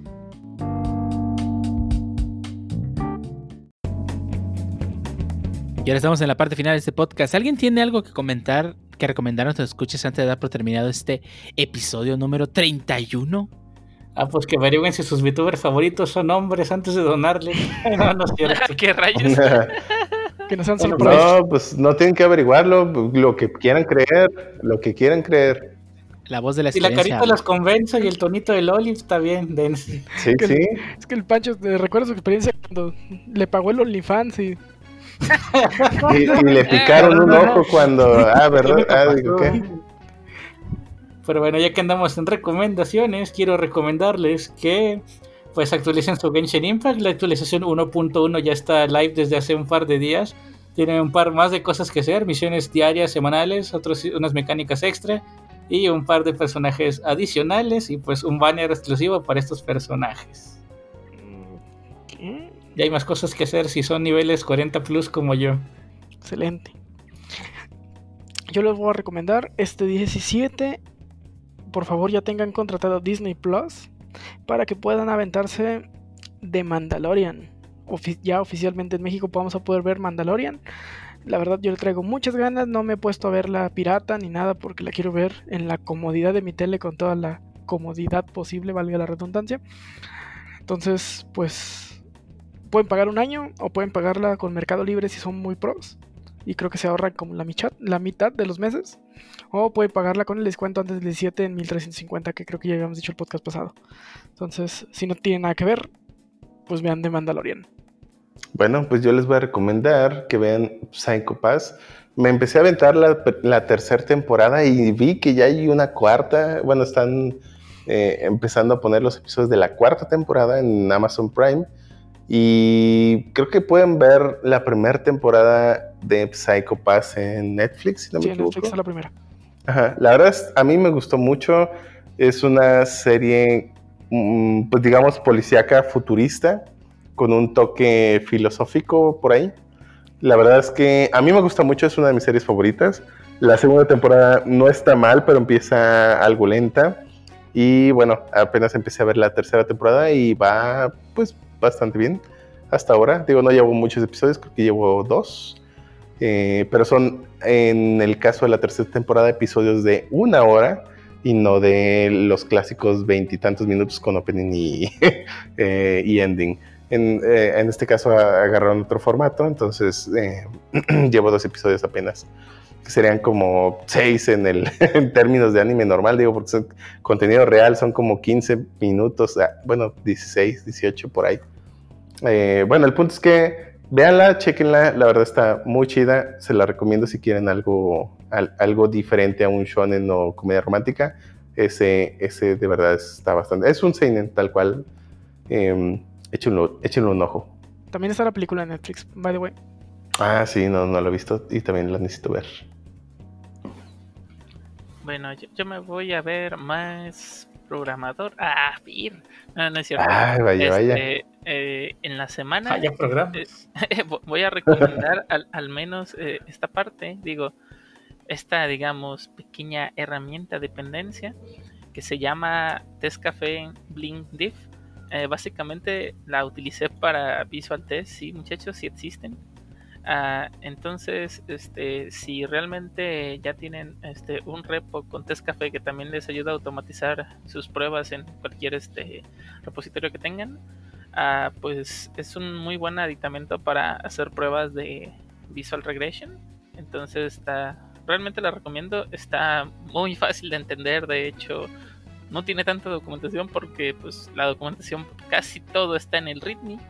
Y además lo que a mí me agradó fue que aunque am, digamos el reporte generado está muy simple y se pudiera ver muy rudimentario, creo que funciona bastante bien. Ah, te abre la imagen de la diferencia que encontró entre tus dos este, screenshots que compara. Inclusive tiene otra, ah, digamos, opción de comparar y tiene un cursor divisor en medio. Entonces tú puedes ir moviendo de izquierda a derecha entre las imágenes y vas viendo cuál viene siendo la diferencia, ¿no? Si, si no la logras percibir, que realmente sí la vas a percibir porque te lo colorea de rojo, así como diciendo, aquí está, aquí esto es diferente. Creo que funciona muy bien. Entonces, este, chequenlo. Realmente creo que les puede servir muy bien. Y yo, como toda semana, les voy a recomendar que nos sigan en nuestras redes sociales, ya sea en Facebook con el, con el nombre StodaWiz Podcast, en Twitter con el usuario StodaWiz y en Instagram con el usuario StodaWiz Podcast. Ahí pu- publicamos todas las cosas referentes al podcast y de cuándo se aplica cada nuevo episodio. Además de que pueden seguirnos en todas las plataformas que donde publicamos el podcast, ya sea iPhone, iTunes, Spotify, YouTube y Anchor. Es- ahí publicamos cada nuevo episodio y pues este, se pueden suscribir para que no se pierdan ningún episodio y además nos ayudan para nos ayudan para crecer en estas plataformas poco, poco a poco, ¿verdad? Y pues hasta aquí el iTunes, episodio. Porque dijiste iPhone. iPhone, iTunes, lo que sea es lo mismo. na- Nadie tiene iPhone de nos escuchas. Eh, espero. Si no lo digo yo, Oh, lo dice oh, sí. ¿Escuchas? Oh, vaya. ¿Perdón? que Si no, tenemos no. escuchas. No, pues por eso ninguno tiene iPhone, güey. Exacto. Ah, eran de Q. Eh, sí, los matemáticos Si no hay escuchas, no hay iPhones. Ah, mira, 900 de Q. Pero bueno, y este y así pueden este, buscarnos en las plataformas y pues nomás queda agradecer a todos que nos escucharon durante este episodio número 31, así como a todos los que nos acompañaron durante la grabación, producción y edición del mismo. Y a ustedes nos pueden encontrar, empezamos con el Jarvis. Bueno, a mí me Dormido. pueden... Para el dormido, dale calma. a mí me pueden encontrar en Twitter como el-harris93. Ahí eh, estoy publicando un poco de todo. Ah, hoy no estuve tan activo, no, esta semana no estuve tan activo. Pero creo que vamos a estarnos activando un poco más en las redes sociales. Ah, también me pueden encontrar en ah, GitHub como harp1193. ah, y me pueden encontrar en Eds. Bueno, mi cuenta de Xbox es harp93. Igual por si tenemos algún juego en común y quieren agregarme y jugar algo, pues adelante muchachos. Y a ti, Pancho. También, bueno, ese sería el Blizzard ID o Activision ID, pero ese veremos después. Y a Ah, ti, Pancho, que andabas muy ajeroso, no estás dormido, ¿verdad? ¿Dónde te No, no, claro que no. Y ojalá que así de activo como tú anduviera nuestro community manager, porque no se sube ningún tren el compa. Ah, vaya, vaya, ¿quién es nuestro community manager? ¿Tenemos community manager? Según yo sí, digo, tenemos cuenta de Twitter, así que asumiría que sí. Y hablando de Twitter, a mí me pueden encontrar ahí como el- con el usuario arroba francisco-ontv. Y aunque suene triste, a veces le respondo a, a los, a los tweets de nuestro, de nuestro, ¿cómo se llama? Nuestra red social de Twitter. Que yo no leyeron mis comentarios, pero bueno. Ah, por, por- por- por- por- por cierto, te- tenemos un nuevo comentario de un tal Francisco Ontiveros en nuestra red social de Stop the Whips, el cual dice, ¿Qué nos dice ese agradable sujeto, eh? ese grave sujeto nos ha dicho, para que todos se den cuenta, dile a ese tal Dio que se la ey. ok. Eh, Ah, ey, de... sí, a- a- a- ¿Algún comentario al respecto, muchachos? Mira, ese, ese comentario, este, mm, ¿se ubican ese- esa imagen del león lamiéndose ahí abajo? Pues lo mismo. No, si, si por eso no tenemos escuchas y los tratas así, pues cómo. Pero tú no escuchas el podcast. Sí lo, sí lo escucho, eh. Sí, Mientras lo edita, lo escucho un chingo de veces. Sí. Pero y a ti, Betty Ninja, ¿dónde te podemos encontrar? Pueden encontrar en GitHub eh, como C Medinilla. También me pueden encontrar en Twitter como C Medininja. Eh, andado bien apagado ahí en Twitter. Lo uso últimamente como más de lectura, pero creo que voy a empezar a. a retuiteo algunas cosas que se me hacen interesantes de repente. Y a ti, Chotos, ¿dónde te podemos encontrar? A me pueden encontrar en github.com, diagonal XOTL. Chequen mis proyectos, bueno, mis repos, específicamente el GitHub Actions. Si quieren hacer algún eh, release en sus proyectos, es una buena manera de hacerlo con GitHub Workflows. Eh, chequenlo, eh, denle estrellitas si les late. Y pues ya, ¿a ti dónde te podemos encontrar, Dio? Ahí pueden encontrar prácticamente cualquier red social con el nombre Lord0 y 40 seguidos. Ahí publico tontería y media. Y pues eso, ¿verdad? Y pues hasta aquí el episodio número 31. ¿Algo más que agregar antes de irnos? Lance las manos. Lávense las manos. Por favor. Denle dinero a sus youtubers favoritos. Tienen que Y denle comer. dinero, y denle dinero a sus youtubers favoritos. Sí, apoyen a sus VTubers favoritos. hay que apoyar la economía. También. Ujú. Y váyanse Eso. todos, por favor. Los y Vámonos. las. Vámonos, les. Eh. Vámonos. Les.